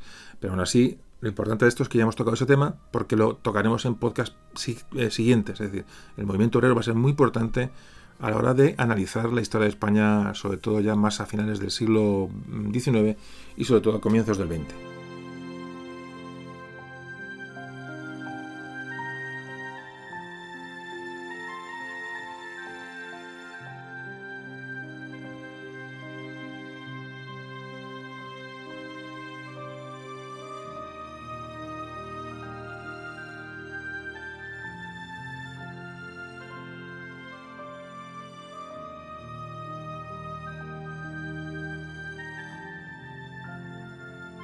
Pensaba que este podcast iba a ser un podcast corto, pero claro, la República, al tener solo, bueno, menos de dos años de vida, pues pensaba, cuando empecé a estructurar ¿no? las ideas para plasmarlas hoy, pues digo, bueno, más o menos, pues una cosa breve, esquemática, porque tal. Pero claro, cuando uno empieza a desarrollar estos temas que son tan importantes para el futuro, que se, todo se concentra en estos años, eh, evidentemente, esto hay que dejarlo explicado porque si no, no vamos a entender después lo que ocurre. Entonces, no es cuestión de explicarlo estos movimientos obreros después, cuando ya ha pasado eh, su momento. Entonces, es fundamental tocarlo hoy y creo que es un podcast muy interesante, eh, ya digo, y repito, para entender lo que viene después. Bueno, visto los movimientos obreros, vamos a regresar a retomar un poco la, República, el gobierno republicano. Vamos a, un poco a regresar al personaje a Pi Margal, al presidente republicano que era el federalista, es decir, el pueblo que introdujo la idea de federación en la República Española, en la primera República Española. Pi Margal él se, llamaba a sí mismo socialista, es decir, estaba imbuido estas ideas del movimiento obrero, eh, él había vivido en Francia, él creía en la revolución social como, como punto de partida para reorganizar una sociedad justa. Estuvo emigrado en París y en la estancia en París, pues se contagió de las ideas, sobre todo anarquistas. Eh, la esencia de su ideología era el federalismo, es decir, creía en el federalismo a, a, 100%. Pierre Margal era muy catalanista, muy sensible al tema regionalista, pero siempre en el entorno de un, Estado español, es decir, jamás abogó por una Cataluña independiente. Estos temas lo hablamos en el podcast de Cataluña. Entonces, este, este, sentimiento catalán de, de Pi Margall, bueno, pues era también lógico que le llevara a plantearte una teoría federalista. Es decir, bueno, él está a gusto en España, pero quiere, de alguna manera, eh, potenciar la identidad bueno, de, su, tierra. Personaje importante realmente, aunque no estuvo, no gobernó muchos años, pero, pero introdujo toda esta serie de conceptos que, estamos hablando hoy. Además, esta, como hablamos, hemos hablado muchas veces, el, este individualismo que supone, digamos, el, federalismo, el regionalismo, el cantonalismo, es muy propio del romanticismo, del que hemos hablado también varios, en varias ocasiones.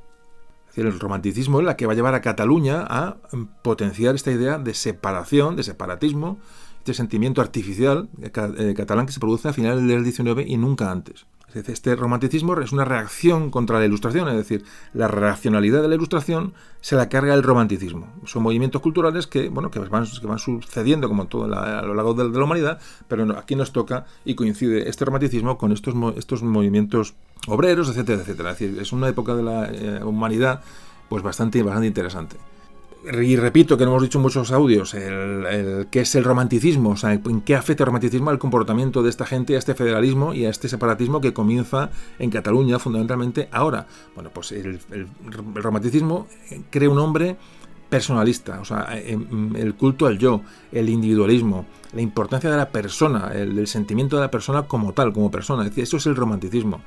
El romanticismo valora lo diferente frente a lo común.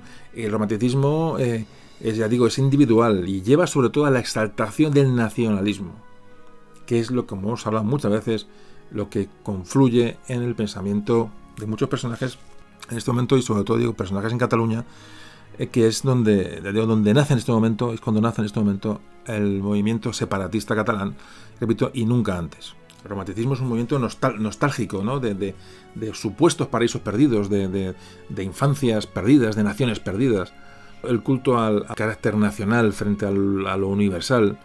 Es decir, es lo que se contrapone a la, racionalidad, a la sociabilidad, a la lógica de la ilustración en el siglo XVIII. Esto es el romanticismo. Así que, bueno, pues el sentido desintegrador que, tiene el, el, federalismo de Pi Margal bueno, viene, viene por aquí. Es decir, las ideas federalistas también vienen por aquí, evidentemente. Porque, ¿cómo aparece el federalismo en España de repente? Bueno, pues aparece porque estas ideas cuajan en la sociedad del momento. Un poco, también hay que explicarlo y parar para explicar las cosas. Porque el federalismo no aparece de repente en caída del cielo. Pero claro, se comprende que este carácter social del federalismo, esa, esta, bueno, esta, novedad, y ahora mm, veremos también por qué, lo que voy a contar ahora para mí me parece muy interesante, lleva al proletariado a identificarse con el federalismo. Aparte de, esa, posibilidad de, bueno, de, reparto de la riqueza, ¿por qué el proletariado, el movimiento obrero, apoya el federalismo? Es la verdad que el planteamiento es, sencillo, pero es, sencillo, pero es muy importante. Porque esto nos, puede afectar incluso hoy día. Es decir, esto, esto, esto, porque son comportamientos humanos realmente, y esto no es nuevo. El proletario, la persona, bueno, sin, lugar para caerse muerto, sin tierras, eh, el bracero, el, la persona, el comandante se llamaba el miserable, se llamaba el miserable, se llamaba la EZ, se llamaba de todo. este, este primer proletario, este primer, el primer obrero que aparece a finales del 19, ya no solamente en España, sino en Europa, pero fundamentalmente en España, buscaba todo lo que pudiera destruir la autoridad, el poder. ¿Y qué mejor manera de para destruir el poder, un poder central, que el federalismo, es decir, desmembrar un país para ir contra esa autoridad. Parece un sentimiento eh, eh, muy simple, por eso cala mucho el federalismo entre el proletariado, porque una forma de destruir el, poder central va a destruir el poder central contra el que está, contra ese capitalismo, contra esa burguesía, contra esa oligarquía, lo va, lo va a atacar mediante la descomposición de los territorios. Esto suena, a mí me suena, me suena a hoy, ¿eh? O sea, no estamos hablando de... A mí me suena mucho a hoy. La destrucción del poder mediante la descomposición de los territorios. O la descomposición de los territorios o, todo lo que, lo que pueda sonar a, que pueda afectar al poder. Bueno, pues esto es, esto es, esto es que ocurre hoy. ¿Qué ocurre? Que este proletariado, que es muy numeroso, que ya está movilizado, que es muy activo, que tiene en jaque prácticamente bueno, al Estado español en este momento, tiene un problema. Un problema o bueno, una, una explicación su comportamiento y es su escasa formación. Por decirlo de una manera suave. Es decir, vamos a hablar del analfabetismo galopante que sufre la población española a finales del 19. Bueno, pues este, este, este, estas personas, este material humano, era clave para llevar a, la, realidad estas ideas utópicas, bueno, del federalismo, de los anarquistas, de, este, de los románticos, y cuentan con gente poco o nada formada. A esto también nos puede sonar. Bueno, pues esta corriente romántica de la que estamos hablando, en medio de aquella toda locura que estamos viviendo en estos años desde finales del 19, claro, que hacen ver la unidad nacional española, que era una, bueno, evidentemente en España, evidentemente como nación, como, como ente, evidentemente es, más que antigua, pero las teorías románticas lo que hacen es, intentar tirar esto, por tierra, es decir, ven que, esta, esta, unidad nacional había sido forzada, era, artificial, entonces hay que ir hacia la desmembración, crear un, rompecabezas de este, bueno, de, una, lo que es una nación, evidentemente, y esto no me lo invento yo, antigua y robusta. Ojo, porque estos argumentos que estamos enlazando hoy, romanticismo, movimiento obrero, eh, movimientos federalistas, separatistas, esto, esto aquí se produce, repito, el origen del separatismo catalán. Hablamos de esto en el podcast de Cataluña. O sea, buscar el origen del catalanismo antes del siglo XIX, antes de final del XIX, es simplemente un fraude. Un fraude. Y esto lo explico, lo intento explicar en el podcast de Cataluña. El podcast dura cuatro horas y pico, cuatro horas largas, y que, realmente ahí se intenté plasmar de la manera, más honesta posible. Pues todo esto para dar argumentos a la gente y para, para bueno, para, de una manera razonada y argumentada, digo, explicar la cuestión catalana, que es absolutamente artificial.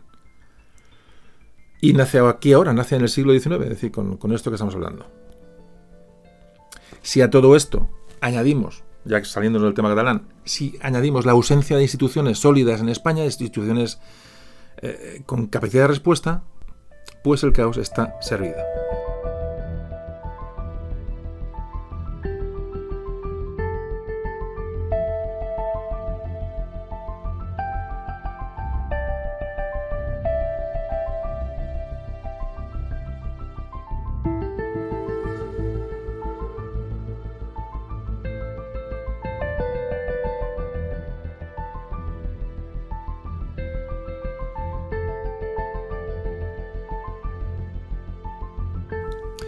Y en cuanto al concepto federalismo, que es un concepto muy, bueno, muy eh, utilizado hoy, iba a decir manoseado, hoy, en el año 2017, que estamos grabando este audio, y me imagino que, se seguirá utilizando, hay que pararse a reflexionar un poquito, solo un poquito. Y os, invito a reflexionar simplemente, a, voy a dar un par de pinceladas y seguimos enseguida con la, con la República. Mira, el, federalismo que, va a potenciar esta República de finales de, de del 19 el federalismo, como definición, es la integración de diferentes estados que están desconectados pues en una unidad superior. Es decir, una federación, una confederación. Una república federal como Alemania, como mm, un federalismo como Estados Unidos, un federalismo cantonal como Suiza. Es decir, eh, eh, hay una integración de estados desconectados o poco, poco conectados. Pero la desmembración artificial como digo, desde, el viejo concepto de España, de esa vieja España, es un rompecabezas, es decir, como se pretendió a finales del 19, es decir, eso, eso no es el federalismo. El federalismo está concebido para unir, no para romper. Eso me parece obvio. Entonces, cuando se habla de una España federal hoy día, cuyas autonomías ya son de facto una federación, evidentemente, no hay más que ver la vida de hoy, lo que, lo que cada, los derechos, atribuciones que tienen las autonomías españolas, que son muy superiores a cualquier Estado federal occidental, pero vamos, de, calle, eso hay que llamarlo de otra manera, es decir, la, federación, por definición, unen, no destruyen. Entonces, hablar de hoy hablar de una España federal es, que me parece absolutamente... Si la gente no, estas cosas no las reflexiona y no las piensa, probablemente te llevan, te llevan a la confusión a la confusión.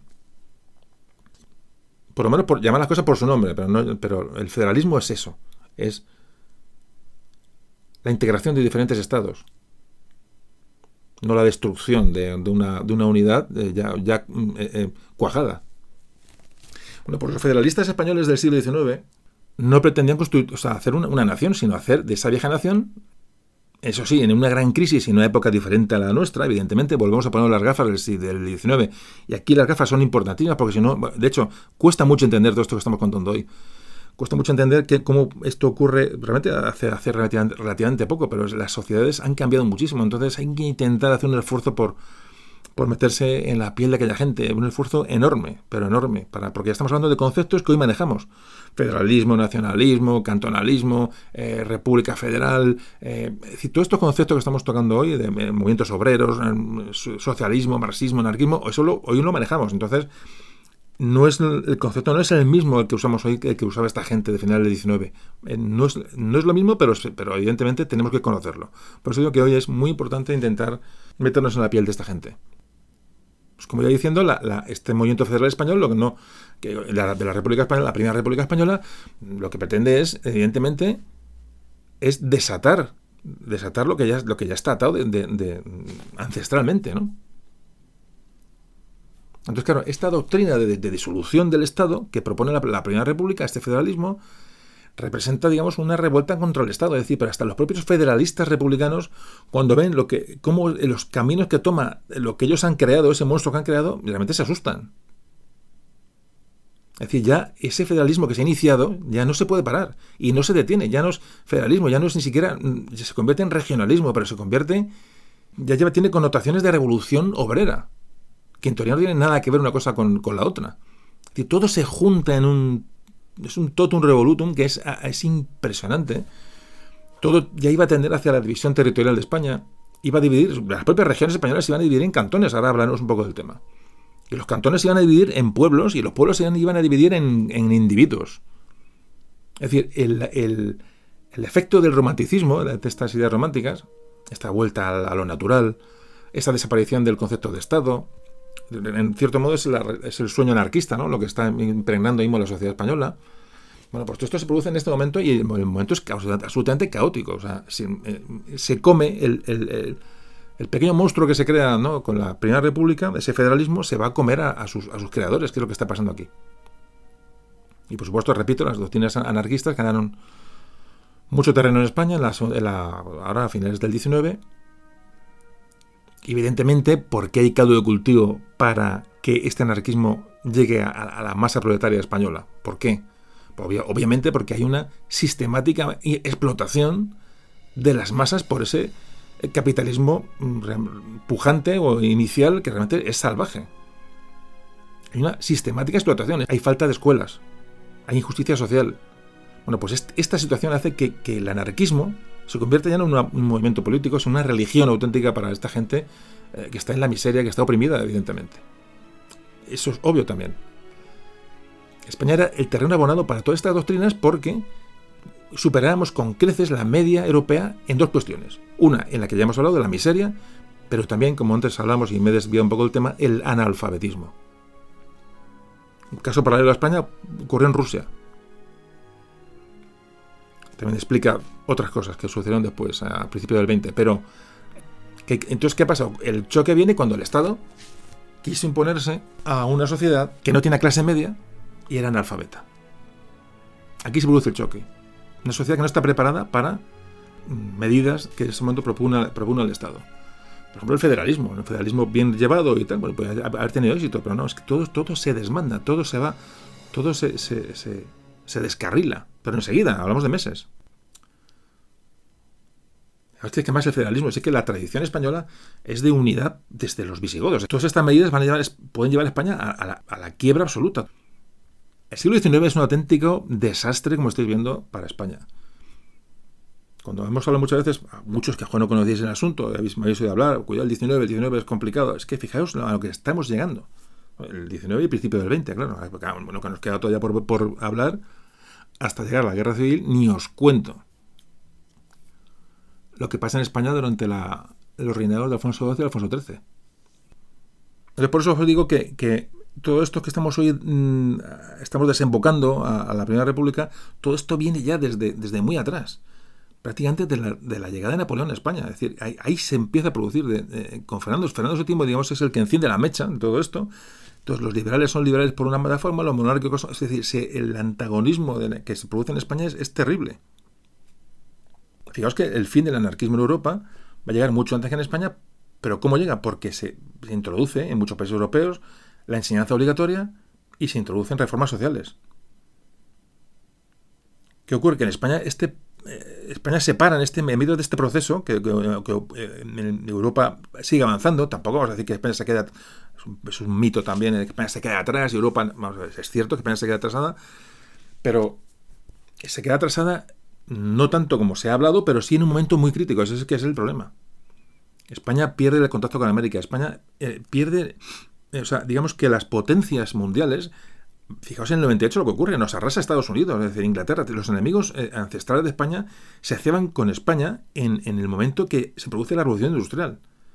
Es un mal momento para que se ceden contigo, pero eso ocurre. Entonces nos va a provocar un retraso a todos los niveles que, pagamos durante muchísimo tiempo. En fin, son conceptos y, espero que, os esté resultando interesante todo esto porque yo, estoy hablando un poco, estoy haciendo... Eh, pequeñas reflexiones ¿no? que tengo. En, la digo, ahora mismo estoy un poco a, mi, a mi aire, porque me vienen ideas a la cabeza. Y abriros a una puerta, ¿no? Para seguir leyendo, seguir investigando, pero mm, los tiros van por aquí. Pueden matices, pero los tiros van por aquí. Aunque mejor dicho, los tiros. España lleva un retraso acumulado. Entonces, eh, digamos, el liberalismo en Europa, para acabar con el famoso antiguo régimen, eso es un concepto que ya hemos tocado en otros audios, había que acabar con el antiguo régimen y, surgen las revoluciones liberales, que hemos hablado de ellas. En España se demoró mucho más que en otros países. Y la economía es vital. Fijaos, en 1870, es un dato, y ya con esto eh, ya es, suficiente. En España en 1870 había menos de 10 altos hornos. Alto horno y, y revolución industrial va conectado. Las fundiciones, el hierro, el metal. Bueno, pues Mientras en España en el 70 había menos de 10 altos hornos, ¿sabéis cuántos había en Inglaterra? Más de 300. Y en Francia, más de 200. Son datos que son eh, eh, contundentes. Entonces, con este retraso acumulado, evidentemente, España siguió resistente a las reformas, no hubo avances sociales. Pero fijaos que estamos hablando ya del inicio del inicio de la, o de las, por algo menos de la entrada en el siglo XX. Pero bueno, eh, me estoy enrollando. Vamos a detenernos en, bueno, en uno de los, factores decisivos que estamos comentando eh, ahora mismo para que esto suceda, y es en este momento el final del 19. Que, para que esta masa proletaria tenga, tenga el comportamiento que va a tener, y es la falta de formación de la sociedad española en el 19, es decir, el analfabetismo. Vamos a hablar de ello enseguida.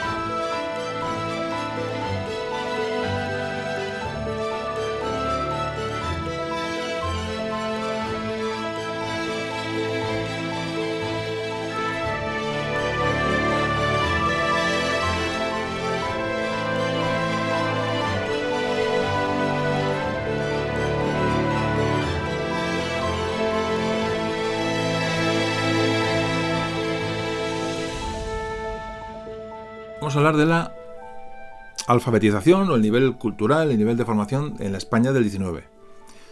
Vital para entender todo esto que estamos hablando, evidentemente. Porque es que si no, si no hablamos de esto no entendemos absolutamente nada. Son datos que son inconexos y, son y quedan inexplicados. Bueno, uno de los grandes problemas que, que tuvieron que afrontar los gobiernos eh, en España a lo largo del 19 fue la educación. Igual que tanto los liberales como conservadores, que se van sucediendo, los, como hemos hablado tantas veces en los gobiernos, tuvieron que, lidiar con unos, unas tasas de analfabetismo que estaban muy por encima de la media europea.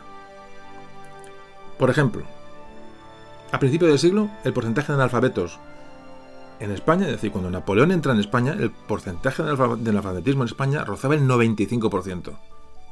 El 95%. Y a finales del siglo, es decir, después de esto que estamos hablando, después de, los, de, la Primera República, es decir, sobre el año 1900, a principios ya del siglo XX, se consiguió reducir al 65%. Es decir, en el año 1900 había un 65% de españoles analfabetos. 65, es que son cifras tan, son, son demoledoras. Tampoco en España, en Europa estaban tan bien, ¿eh? En esta misma época, en 1900, estaban en el 50%. Ojo, ¿eh? Pero no es lo mismo un 50 con 65. No es lo mismo. Bueno, pues esta dificultad de ponernos al día con la, con la, con la enseñanza, con la ilustración de la gente, con la formación de la gente, evidentemente tenía mucho que ver con el convulso clima político que había en España durante el siglo XIX, por supuesto. el español no es más tonto. Es decir, no, no, es decir, lo que hay faltan medios y faltan políticas educativas. Los gobiernos progresistas que se iban sucediendo durante todo el 19 daban un papel muy eh, preponderante a la, intervención del Estado en la, educación, mientras que los conservadores se lo daban a la Iglesia. Es decir, entraban los conservadores, potenciaban la enseñanza en la Iglesia. Entraban los progresistas, pues daban al Estado más relevancia en los procesos educativos. ¿A que también nos suena esto? A mí me suena también esto. ¿eh? Es, que, es que no hemos aprendido absolutamente nada. Y la educación es clave. La educación es la clave del, de este cotarro. Pero en fin. Quizás por eso estoy grabando este podcast, realmente. si uno piensa, o yo me hace mi opinión lo planteo, es por esto, por, intentar poner un parche o intentar poner tu grano de arena. Pero es que realmente el problema está en la educación, en la, formación de la gente. Pero bueno, digo, no me enrollo, no me enrollo que me enrollo. El analfabetismo durante el siglo XIX se da, por supuesto, especialmente en las zonas rurales sobre todo. Estamos hablando de un 65% a finales del siglo. ¿eh? A lo mejor durante la República, la Primera República, a lo mejor el índice del, alfabetismo podía rondar el 70-75% fácilmente. Entonces se da, muy especialmente, estaba el, este analfabetismo radicado en ciudades, perdón, en regiones como Aragón, Cataluña, Baleares, Canarias, en la zona del Levante, en Andalucía, en Extremadura, en gran parte de Castilla la Nueva. Las Cortes de Cádiz, a las que también dedicamos un audio, porque pues, establecían la gratuidad y obligatoriedad de la enseñanza primaria. Lo que pasa es que sí, eh, por escrito, pero nunca llegó a ser aplicada durante todo el siglo XIX. En la Corte de Cádiz se, escribió que la enseñanza tenía que ser gratuita y obligatoria en, la, primaria, es decir, para evitar el analfabetismo, que la gente supiera leer y escribir y sumar. Pero esto no llegó nunca a cumplirse durante el XIX. Lo único que se logró, y, ya fue bastante, fue la llegar a esa enseñanza obligatoria impuesta gracias a la ley de, Moyano, la famosa ley de Moyano en el, en el 57, 1857. Además, este modelo de, educación centralizada hizo que se topara con importantes problemas, porque bueno, no había recursos para, esa enseñanza gratuita, cada región tenía unos, recursos diferentes, y luego, por supuesto, los emergentes nacionalismos de finales del 19 hacían que rechazaran ese sistema educativo centralizado y general donde el castellano tenía una preponderancia. A que también nos suena. Además, había que, por supuesto, repito, nos ponemos las gafas del 19. La gran parte de la población veía mal que los hijos fueran escolarizados como si fueran. Eh, eh, ellos veían que eso era un privilegio de las clases pudientes y que su hijo no tenía por qué estudiar, que son ellos, sus hijos no eran de esa clase. Es decir, estudiar era de ricos. O por supuesto porque no podían permitirse perder una mano de obra en el campo para subsistencia de la familia. Es decir, los niños no podían estudiar y los padres no potenciaban para nada la enseñanza aunque fuera obligatoria. Esta ley de Moyano, pues, como a modo de curiosidad, lo que hace es mm, eh, promulga la creación de al menos un centro de educación primaria en cada pueblo o ciudad. Uno de, primaria en cada pueblo o ciudad. Y tenía que correr a cargo de los fondos del ayuntamiento correspondiente y al mismo tiempo ordenaba la creación de un instituto de secundaria en cada provincia. Un instituto por provincia. Desconozco si esto se llegó a realizar. He mirado y no, no, he encontrado nada. Ahí esta parte además me interesa mucho para ver un poco de, ¿no? de dónde eh, esto cómo se, se forja. ¿no? Y, no, he visto, no he encontrado nada de sobre si esto se llegó a realizar o no, de un instituto por provincia. No lo sé, pero fijaos si la ley, ya, o sea, si esto, esto es lo que se pretendía, pero bueno, esto, repito, estamos hablando del siglo XIX. Entonces, hay que estas medidas junto con, evidentemente, estatales, junto con iniciativas privadas, de colegios privados y sobre todo con, las instituciones o las congregaciones religiosas que tuvieron un papel fundamental en la educación y en la formación de la gente prácticamente durante toda la historia, bueno, pues parece que supuso todo esto un avance contra el analfabetismo, pero evidentemente insuficiente como estamos viendo. Ya los verdaderos avances sobre la formación de la gente llegarían mucho después, ya, ya han entrado el siglo XX. Pero claro, estamos hablando de esto, pero es que fijaos que hoy eh, hay estadísticas de hace unos años, de 2015, que hoy el 2%, de la, el 2 de la población española es analfabeta. Son casi 800.000 personas ¿eh? que no saben leer ni escribir. El 2%. Ojo, ¿eh? Pero de todas formas, como siempre digo yo, y me sigo enrollando, ¿de qué vale saber leer si no lees. Claro. Es que, la última estadística de lectura en España, y me estoy enrollando, habla, quiero recordar que el 35% de los españoles no leen nunca o casi nunca. 35% de los españoles no han leído o no leen nunca un libro o casi nunca un libro. 35%. Pues que, es que el otro día también, hace poco según una estadística que no recuerdo, hace poco, hace un año o dos o tres que no recuerdo, me acuerdo cuando que el uno de cada cuatro españoles, es decir, el 25% de los españoles creen que el sol gira alrededor de la Tierra. Es que esto no me lo estoy inventando. que España es el líder de abandono escolar en la Unión Europea. Creo que era, el más del 20% de, de, de, Yo es que duplicaba, no sé si era el 20% de España el 10%, o sea, el porcentaje de abandono escolar en la Unión Europea media es el 10%, y en España el 20%, el 20 creo recordar, creo que era más, pero bueno, por hacer una... Ahí estoy hablando, de memoria, pero algo así era. Duplicaba el porcentaje de abandono escolar español a la media comunitaria europea. Estamos analizando 1870, ¿eh? Pero los problemas tienen, fijaos la cantidad de cosas que tienen un paralelismo, fijaos qué cantidad de asuntos tienen un paralelismo con, la actualidad indiscutible, pero indiscutible. Lo que antes comentaba, si la gente no se forma, si la gente no tiene un criterio, vamos a estar expuestos a que cualquier pelana nos contagie sus, sus frustraciones. Y en el caso del federalismo y la descomposición del Estado que se produce en el siglo XIX, hoy también hay paralelismos, viendo cómo se engaña a los pobres niños en los libros de texto, donde se les cuenta historias de, eso, de los países de nunca jamás, de países y reinos imaginarios. Vuelvo a recomendar el podcast de Cataluña otra vez. Bueno, seguimos que me enrollo.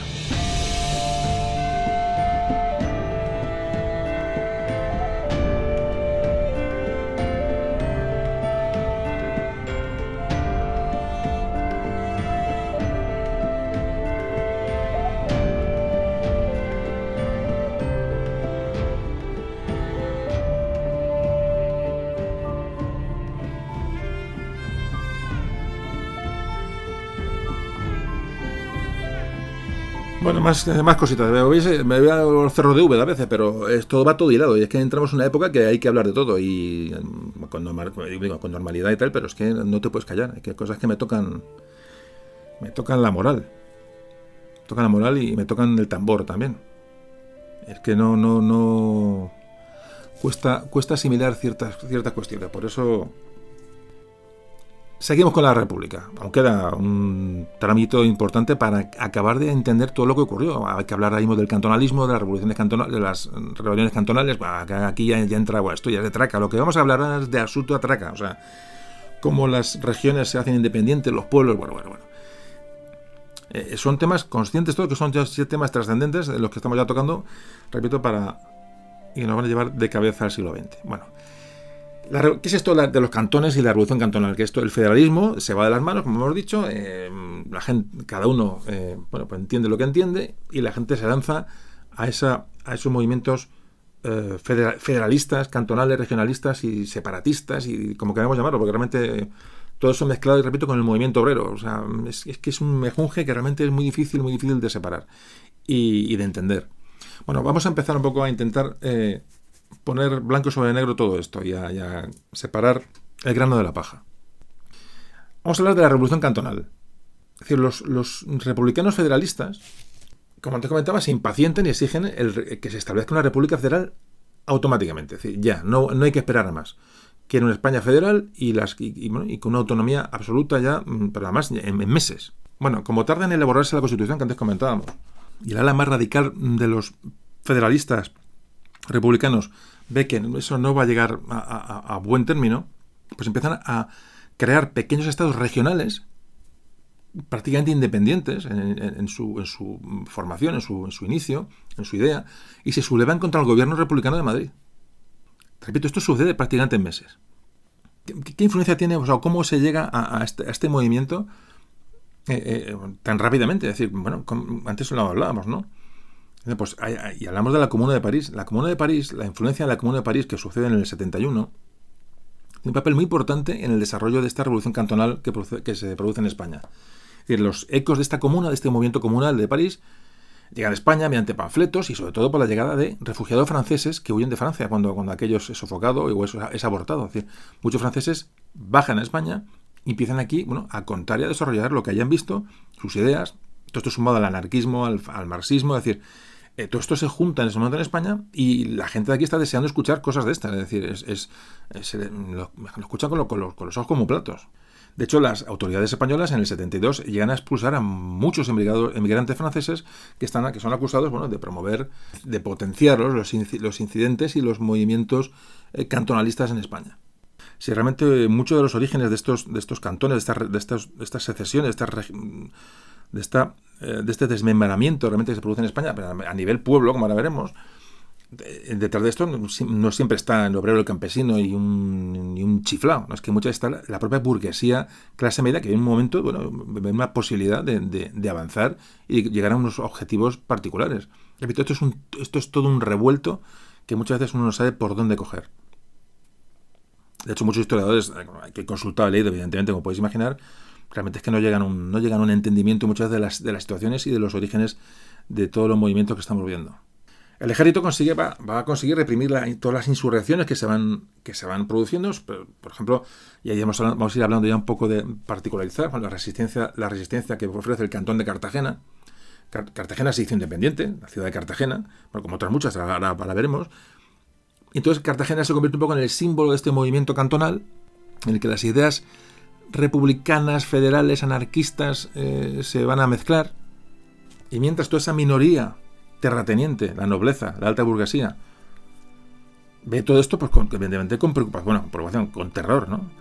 Esta, parte de esta pequeña parte de la, población española, que, repito, tenía en sus manos prácticamente todo el territorio y la riqueza, era partidaria, por supuesto, de volver a la monarquía, de la cual se beneficiaba, y, instaurar el, el, caciquismo, ahora hablamos de lo que es el caciquismo, como un instrumento para conseguir su, fin. Es decir, es que, es que mm, el cacique, el, cacique del que hablaremos también, me imagino, en podcasts posteriores, el elemento del cacique, que, aparece en la historia de España, el cacique es, una palabra que procede del nombre que recibían jefes de tribus indígenas en América, que significa que era un término para definir un señor de entre los indios, ¿no? Bueno, pues a partir del siglo XIX, el vocablo cacique se aplica a la persona que domina y controla, pues eso, los, todo el poder en los territorios de, una, de núcleos de población o zonas concretas, eh, regiones concretas en España los caciques. El caciquismo fue un fenómeno que se dio en toda España, aunque sobre todo se desarrolló en Andalucía, en Castilla y, en Galicia también. ¿Cuál es la base del, o la, esencia del caciquismo? En la corrupción electoral, en la utilización de la influencia de estos señores y su poder económico en los individuos. Es decir, cuando se consigue un sufragio universal, y de bueno, cómo, manipulamos unas elecciones o, pues de manera tocándoles el bolsillo y tocándoles bueno, la, subsistencia. ¿no? Pues el cacique era el encargado de manipular y corromper los mm, procesos electorales. Así de claro. Entonces se pactaba la victoria de un partido, toca que gane el conservador, toca que gane el progresista, toca el liberal, me da igual en cada proceso.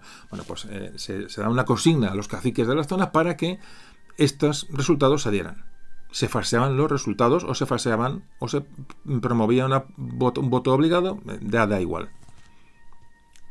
Los caciques eran gente notable, gente importante, gente noble, gente adinerada, sobre todo, sobre todo en el medio rural, en el campo. Es donde el caciquismo tiene mayor proyección. Eran por eso propietarios que daban trabajo a muchos jornaleros y que tenían influencia sobre esa gente y sobre su familia. Entonces, con la influencia del cacique no hace falta que dijeran ni que obligaran ni que, ni que abriera la urna, no, no, es que solamente con una mirada dirigía el voto de la, gente. Y agradecían a esas personas, pues, con sus favores, bueno, pues esa fidelidad electoral que le estaban dando. Y por supuesto el que no votaba, el que no hacía lo que le decía, pues lo, tenía, lo llevaba claro. Los caciques manipularon las elecciones durante el siglo XIX constantemente, siglo XIX y parte del XX. Los gobernadores de cada provincia pues, tenían a los caciques eh, de su lado y los, resultados electorales eran prácticamente, bueno, eran trampas electorales constantes. Aquí, aquí nace la palabra pucherazo. La palabra pucherazo viene de eso, de, bueno, que lleva el, bueno, en, la, elección de turno, pues llevaba votos de X significación en un puchero. Eh, se llevarían un puchero donde se llevaran, pero bueno, la, palabra viene de ahí, de, esta significación. Llevaban un puchero con los votos a favor de tal, entonces a la urna, cuando alguien no miraba, o si miraba, se sacaban de la urna X votos y se metían del puchero, se echaban el puchero de la urna. Así de. Así de sencillo. Se, bueno, aparte del pucherazo, se falsificaban los censos, se metían a personas muertas y se, o se impedía votar a las vivas, se les apartaba de las zonas de votación a quien no, a quien no interesaba para que no votaran. Por supuesto, se manipulaban las actas electorales, bueno, se compraban votos, había mil, mil maneras de hacerlo. Se amenazaba al electorado con, todo tipo, incluso con violencia, con, eh, con, despidos, es decir, se atemorizaba a la gente para que votara lo que. Pues esto es el catequismo. El catequismo que, repito, otro dato importante para seguir metiéndonos en el final 19 y el 20. Es decir, todas estas cuestiones y conceptos que estamos hablando ahora mismo, pues van a ser vitales, repito, para entender lo que viene más tarde. Antes de entrar un poco a, la pormenorizar la, rebelión cantonal, con algunas anécdotas realmente de lo que ocurrió, de estas guerras eh, eh, eh, de secesión, digamos, de, de separatismo, a veces hasta de pueblos, no solamente de regiones o ciudades, sino que a veces de pueblos pequeños que hicieron independientes, es absolutamente increíble.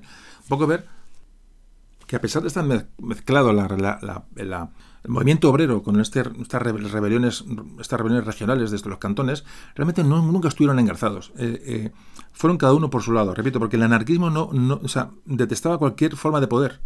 Entonces, el cantón, la región, el Estado eh, federal, igual, era, un, era un poder. Es decir, el anarquismo como tal rechazaba formas de control y de poder, con lo cual estas, federaciones o estas, digo, estos cantones pues no eran evidentemente la idea anarquista.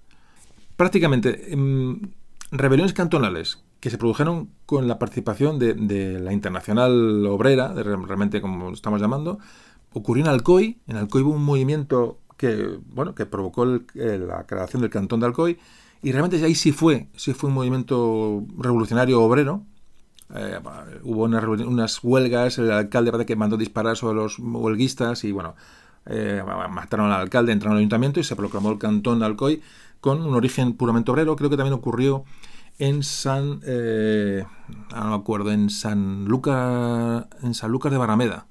En San Lucas de Barrameda, algún sitio más. Pero realmente el origen del cantón por motivos revolucionarios obreros prácticamente no existe. Son, son excepciones.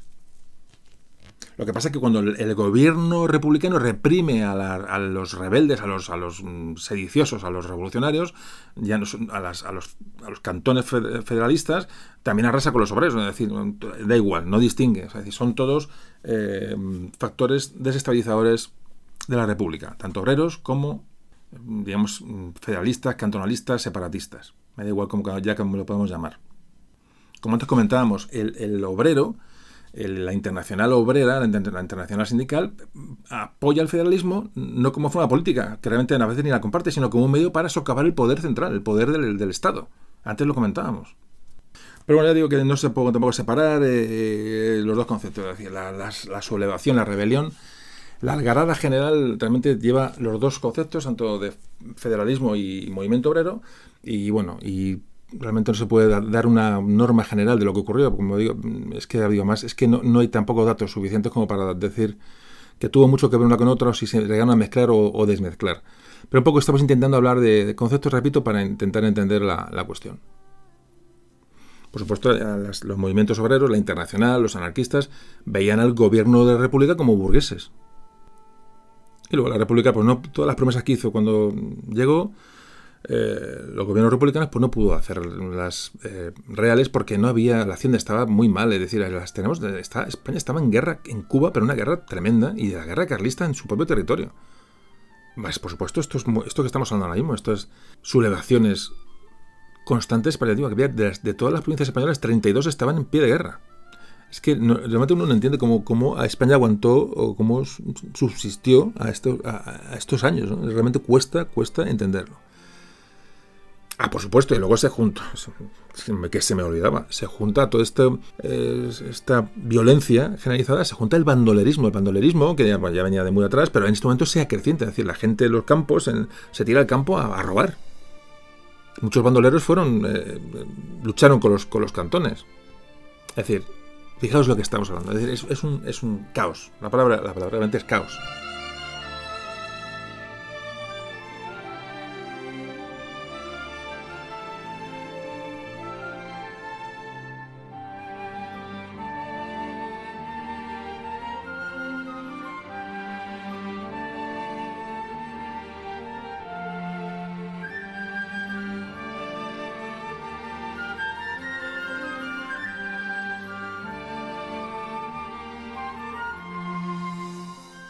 Bueno, iniciamos ya la, cuesta abajo del podcast ya, y vamos a hablar ahora de, las, digamos, las anécdotas o bueno, qué, sucedió cuando España se, desmorona eh, eh, regionalmente y, se desintegra realmente durante estos años, ¿no?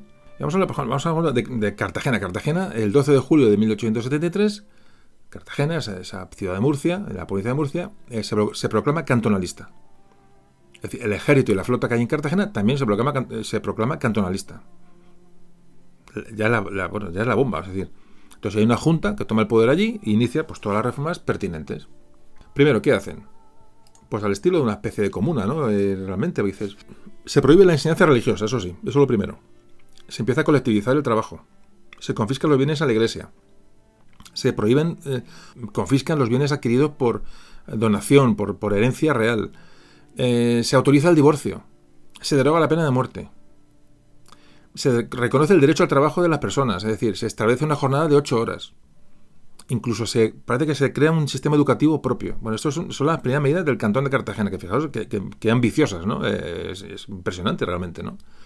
Entonces, el gobierno cantonal de Cartagena, y hablo de Cartagena, pero es el ejemplo, es el ejemplo poco más, el más llamativo de todos estos movimientos, acuña esta moneda propia. Un poco más tarde, días más tarde, se proclama el Cantón de Cádiz porque reciben ayuda del Cantón de Sevilla, del Cantón de la Línea de la Concepción, del Cantón de San Fernando. Es decir, eh, San Fernando era independiente, la línea era independiente, Cádiz era independiente, Sevilla era independiente, Cartagena era independiente, Málaga independiente también. Bueno, Málaga de, los primeros, de las primeras eh, eh, ciudades que se hicieron independientes, pero independientes, independientes, es decir, se trataban como estados entre Cádiz y San Fernando, eran, realmente relaciones de, estado, de estado con estado. Es que es así, no estoy exagerando, ¿eh? Bueno, pues el, ejemplo de Cartagena, que era un poco más potente, pues además, como además eh, se hizo cargo pues, de la flota que había en la, base de Cartagena, bueno, pues se extiende de, vamos, ni os cuento cómo se extiende por, por la zona del Levante, por todas las costas del Mediterráneo, por Andalucía, por el Levante. Y también por el interior, ¿eh? o sea, el cantonalismo llega a Salamanca, llega a Ávila, Cartagena fue el más duro, porque más declara la guerra a España, al Estado español, pero directamente. No penséis que tampoco duró, tardaron mucho. Cartagena declara la guerra al Estado español, a la República Española. Curiosamente, Cataluña en este movimiento cantonal se mantiene bastante al margen. Eh, sobre todo toma el, protagonismo ciudades de Levante y, de Andalucía. Utrera se hizo independiente de Sevilla. Mientras, mientras le declaraba la guerra, Sevilla-Utrera hubo una declaración de guerra de Sevilla Utrera. Coria se independizó, pero no de, Madrid, sino de Badajoz. Betanzo se independizó de La Coruña. Por supuesto, en Murcia ni os cuento, claro, con Cartagena allí como base de cantonalismo, pues eh, eh, eh, mm, Murcia, por supuesto, Jumilla, ahora hablamos de Jumilla, Caravaca, Ricote, Cieza, un montón de pueblos, Archena, Lorca, Pliego, bueno, un montón de pueblos murcianos y de la zona del Levante se hicieron independientes, se hicieron cantones independientes. Esto hay que, esto hay que analizarlo con mucha calma. ¿eh? Granada declaró la guerra a Jaén. Porque no solamente que se hicieron independientes, sino que ya enseguida empiezan las fricciones entre ellos, eh, que eso eh, también es muy, muy nuestro. Jumilla amenaza a todas las naciones, eso lo, hablamos en un podcast, no recuerdo cuál, hace, no hace mucho. Jumilla, el pueblo de Jumilla amenaza a todas las naciones vecinas, incluida Murcia. Bueno, el pueblo de Camuñas, en Toledo, un pueblo pequeño de Toledo, que es Camuñas, eh, muchos conoceréis, se declara independiente. Pero así porque sí, de repente. Aparece ahí un iluminado y dice, Camuñas es independiente, cantón de Camuñas. No declara la guerra al pueblo al lado de casualidad. Volviendo a Jumilla, que esto ya digo, lo comentamos en un podcast anterior, esta es la declaración eh, textual que hace Jumilla de guerra a las, a las, a las naciones extranjeras.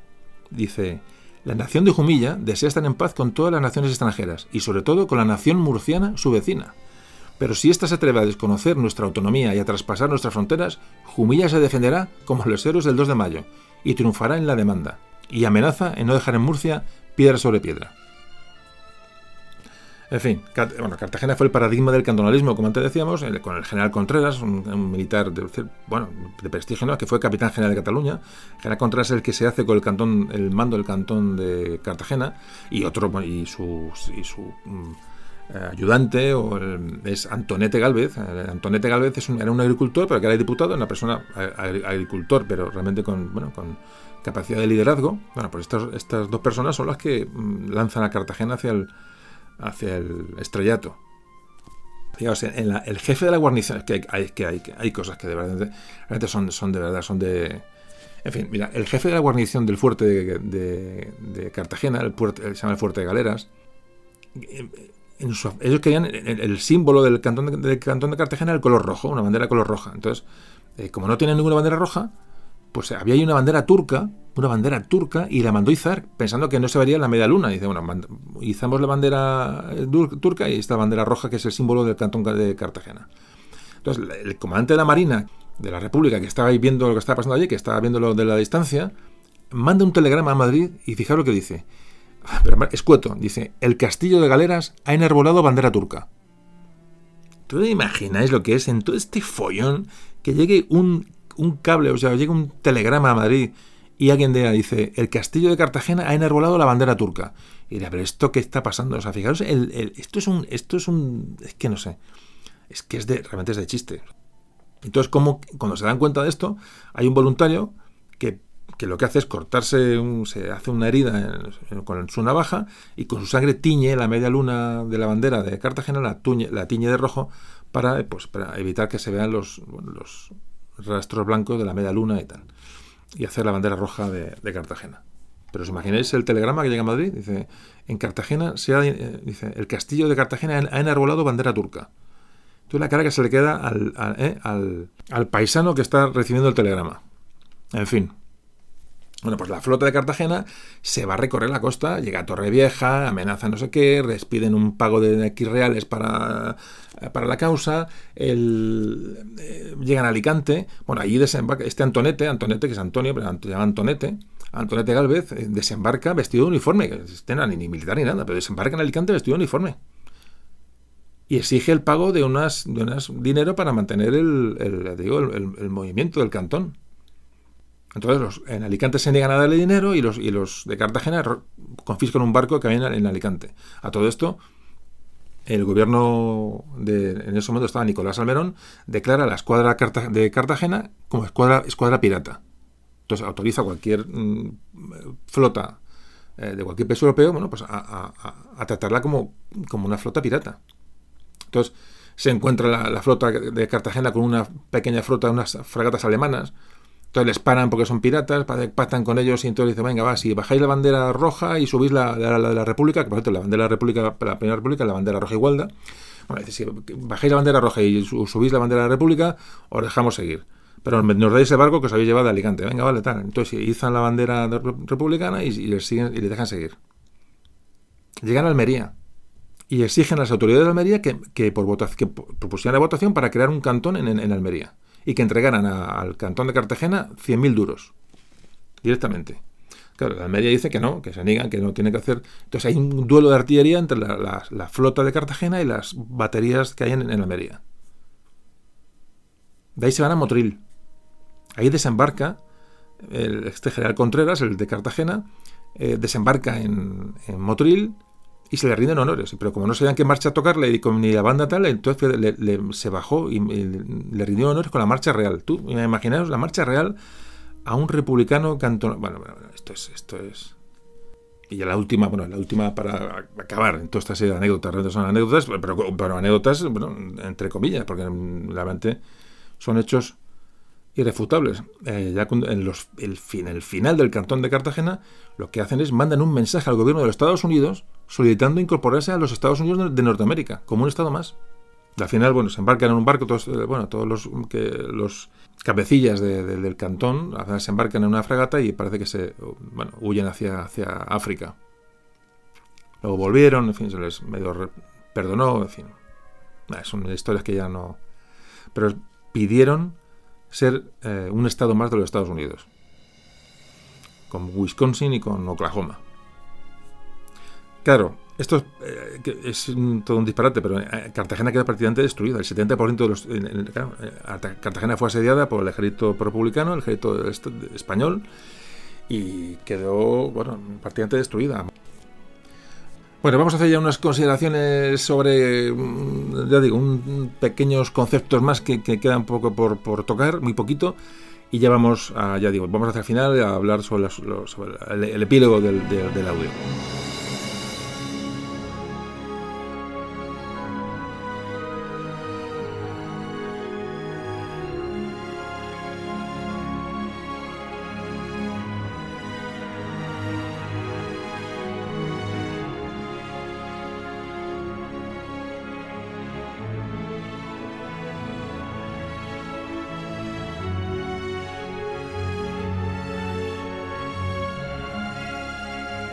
Y para terminar, antes de, las consideraciones finales de todos los audios, un poquito que el concepto que quería tocar es la importancia de la, no existencia de la clase media en, estos, en este proceso histórico.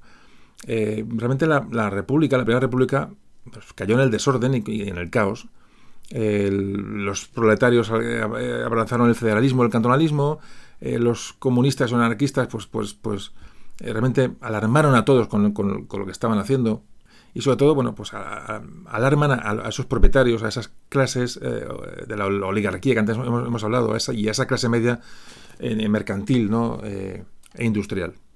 Las revoluciones liberales que hemos hablado siempre habían sido llevadas a cabo por liberales que eran un poco, siempre hablábamos de esa clase media, esa incipiente burguesía que siempre hemos hablado, pero es que ahora el que llevaba las, riendas de la, de, la, de la reivindicación era el proletariado. Había tomado con vamos, había adelantado por la izquierda absolutamente a, los liberales o a, esa burguesía, a esa clase media, eh, como, como, clase reivindicativa, y además con, aspiraciones muy distintas a la, clase media. Es decir, el proletariado pone fin a, esa, a la clase media como clase reivindicativa. Es muy importante este concepto. Porque hasta ahora siempre hemos hablado de eso, ¿no? De que como la clase media, pues, pues era la que luchaba por sus derechos y luchaba por, por avanzar. Pero ahora ya, no tiene, tiene, tiene esta gente, tiene al obrero, tiene al campesino, que es el que ha tomado ese papel.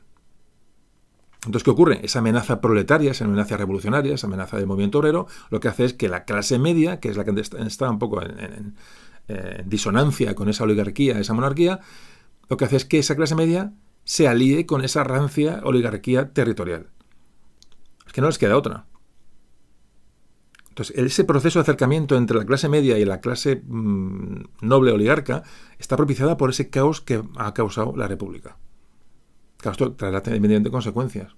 La más desastrosa, pues que la clase media se tornó en conservadora cuando antes había sido un motor de, de cuando hablamos de la ilustración, ¿no? De, era un, un motor de, de, avance y de progreso social. Pues ahora no, esa clase media se va a aliar con con la mm, oligarquía territorial, con la nobleza y por supuesto con la, con la monarquía. Porque temen que estos movimientos eh, subversivos, eh, obreros y eh, federalistas, etcétera, pues acaben con, el orden, acaben con, su estatus. Todos estos hombres de negocios, ¿no? inversores y, con, ideas innovadoras, pues se van, huyen de este, de este caos y se van con, bueno, pues con, con los grandes terratenientes, es decir, forman un bloque que van a buscar solución a sus problemas. ¿Qué ocurre? Bueno, pues que ya estamos un poco, ya salimos de la República, va a llegar luego la, mm, restauración de los Borbones, ya hablaremos esto en el siguiente audio, con Alfonso XII. Entonces, ¿qué ocurre? Que la restauración de los Borbones es consecuencia de ese pacto, de esa unión entre las clases medias con los grandes propietarios. Querían estabilidad y buscaron un rey, buscaron la vuelta de la monarquía de Borbones a España aunque fueran dos clases de intereses, opuestos. No tiene nada que ver la clase media con la clase de los grandes propietarios, pero buscan alianza. A partir de entonces, digo, la, la burguesía española pues ya no, no, va a tener un carácter reivindicativo y se pierde. Muy importante también este tema. Además, si en un momento dado estos eh, comerciantes industriales de clase media se sienten atacados por las medidas le digo, de esta clase superior, de esta clase oligarca o de la monarquía, se lo piensan mucho antes de salir a la calle y a, montar una pequeña revolución, una, una, algarada, porque van a arrastrar a los proletarios detrás de ellos y probablemente igual va a ser incontrolable. Es decir, cogen miedo a la situación y toman una posición mucho más conservadora. Es decir, esta clase media se diluye. Hay una frase que, que cogí hace tiempo cuando leyendo sobre todo esto, que muchas veces hay frases que te dejan, te dejan, eh, resumen muy bien las cosas. Habla que el siglo XIX tiene un balance trágico porque, textualmente dice, España vence a la monarquía absoluta, pero va a ser dominada por la oligarquía absoluta. Terminamos ya el audio con las consideraciones finales.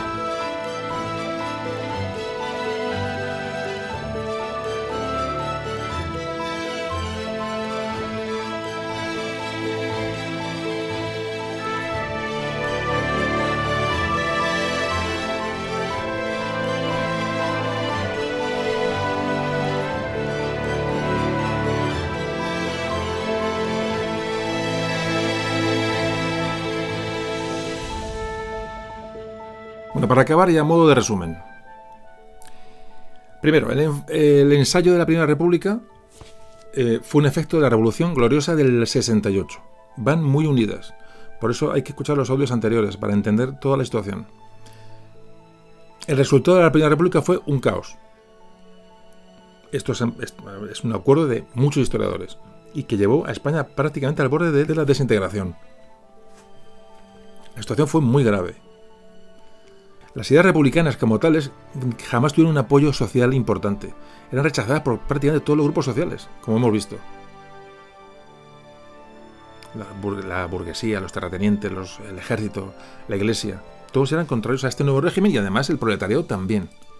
Y los federalistas también porque no llegó a cuajar esa España federal que, se soñaba. Se produjo una inestabilidad política sin precedentes. Prácticamente, como hemos visto, en un año se sucedieron cuatro, poco más de un año, cuatro presidentes. No se aprobó la constitución eh, preparada. Y como hemos dicho, había unas disensiones tremendas. Teníamos las guerras carlistas, repito, estoy repitiendo el concepto, guerras carlistas, guerra de Cuba, las guerras cantonalistas.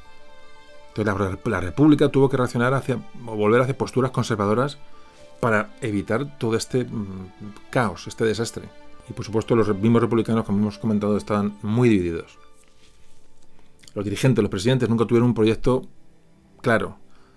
No hubo unidad ni hubo apoyos parlamentarios sólidos a, los presidentes republicanos. La burguesía, como hemos visto también, no tenía la fuerza suficiente ni unidad suficiente como para dar solidez a estos, proyectos. Y al final todos los presidentes republicanos llamaron al ejército en su auxilio para, bueno, para salvar la situación evidentemente dieron un giro conservador a la... Al final, como antes comentábamos, pues el general Pavía disolvió a tiro limpio las Cortes y, se puso fin al experimento republicano. Aunque digo, Pavía no era, la idea de Pavía no era un golpe contra la República, sino reforzar la autoridad de Castelar, el presidente de la República, pero no contaba con el consentimiento de Castelar. Entonces Castelar rehusó el ofrecimiento de Pavía para que presidiera el gobierno después del golpe y el gobierno pasó a manos de, Francisco Serrano, que tuvo como objetivo pues, seguir aplacando problemas, es decir, la, seguía la rebelión cantonal, la guerra carlista, es decir, el periodo de Serrano, tras la dimisión de Castelar, pues fue la de apaciguar, seguir apaciguando.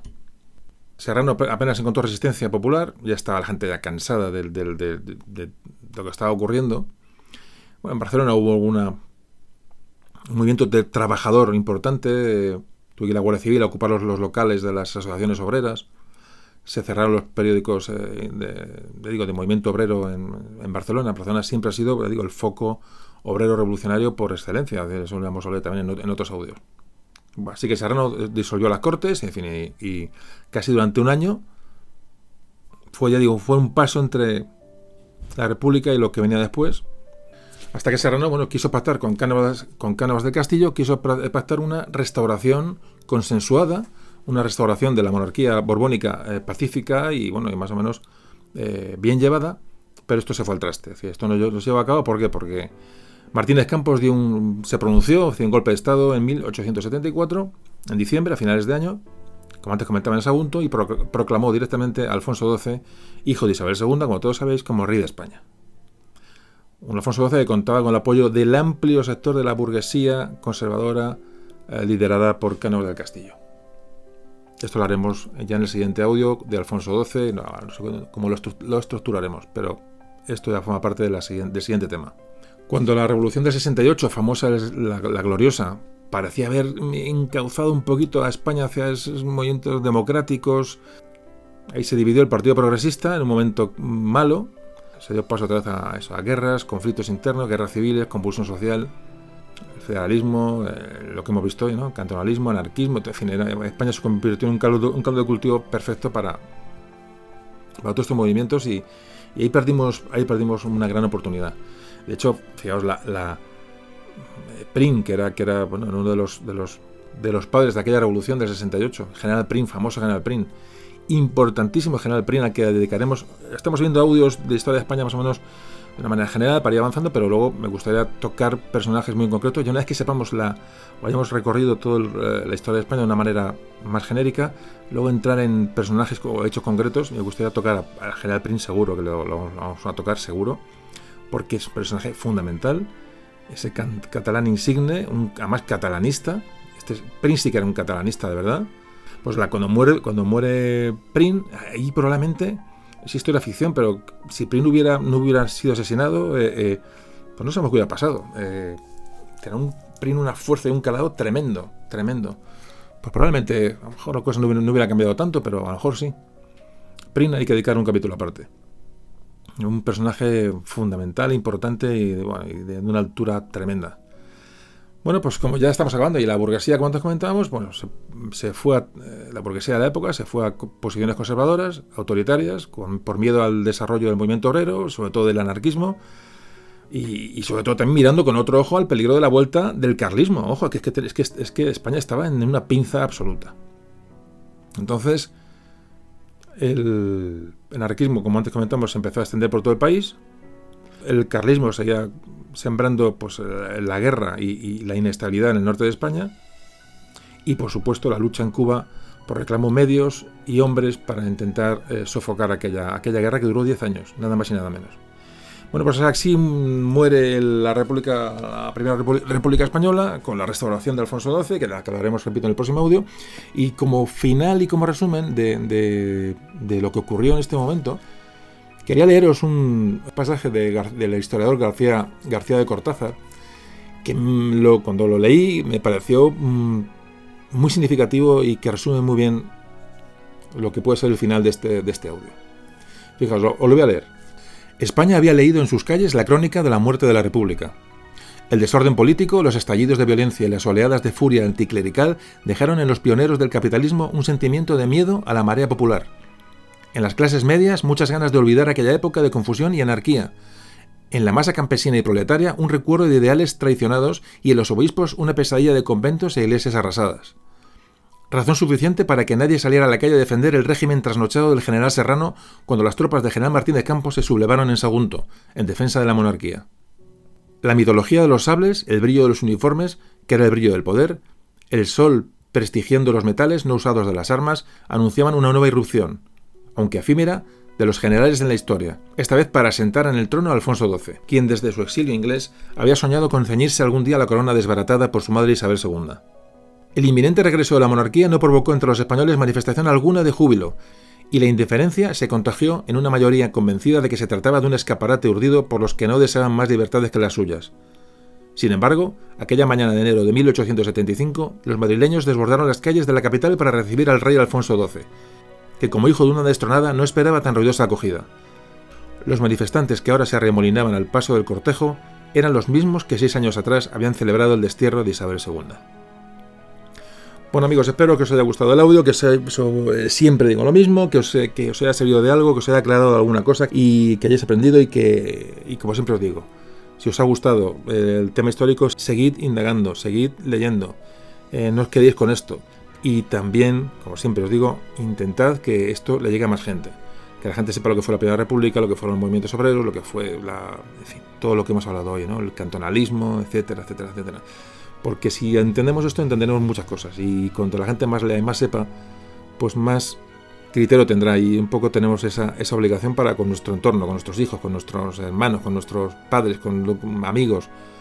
Siempre os digo lo mismo, estamos aquí para eso y os agradezco mucho que me ayudéis a poner este grano de arena y a ver si conseguimos algo. Estoy seguro de que sí, de que estamos consiguiendo algo con estos audios y con esta divulgación de la historia española, que creo que es preciosa, interesante, a veces triste, a veces incomprensible como es esta que, estamos, hemos tocado hoy, pero ahí está y hay que conocerla y hay que disfrutarla y hay que analizarla y, no quedarnos con estos conocimientos dentro de, dentro de cada uno de nosotros.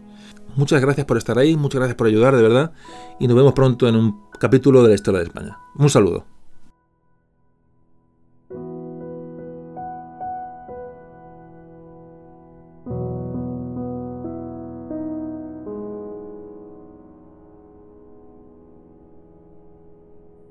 Memorias de un tambor.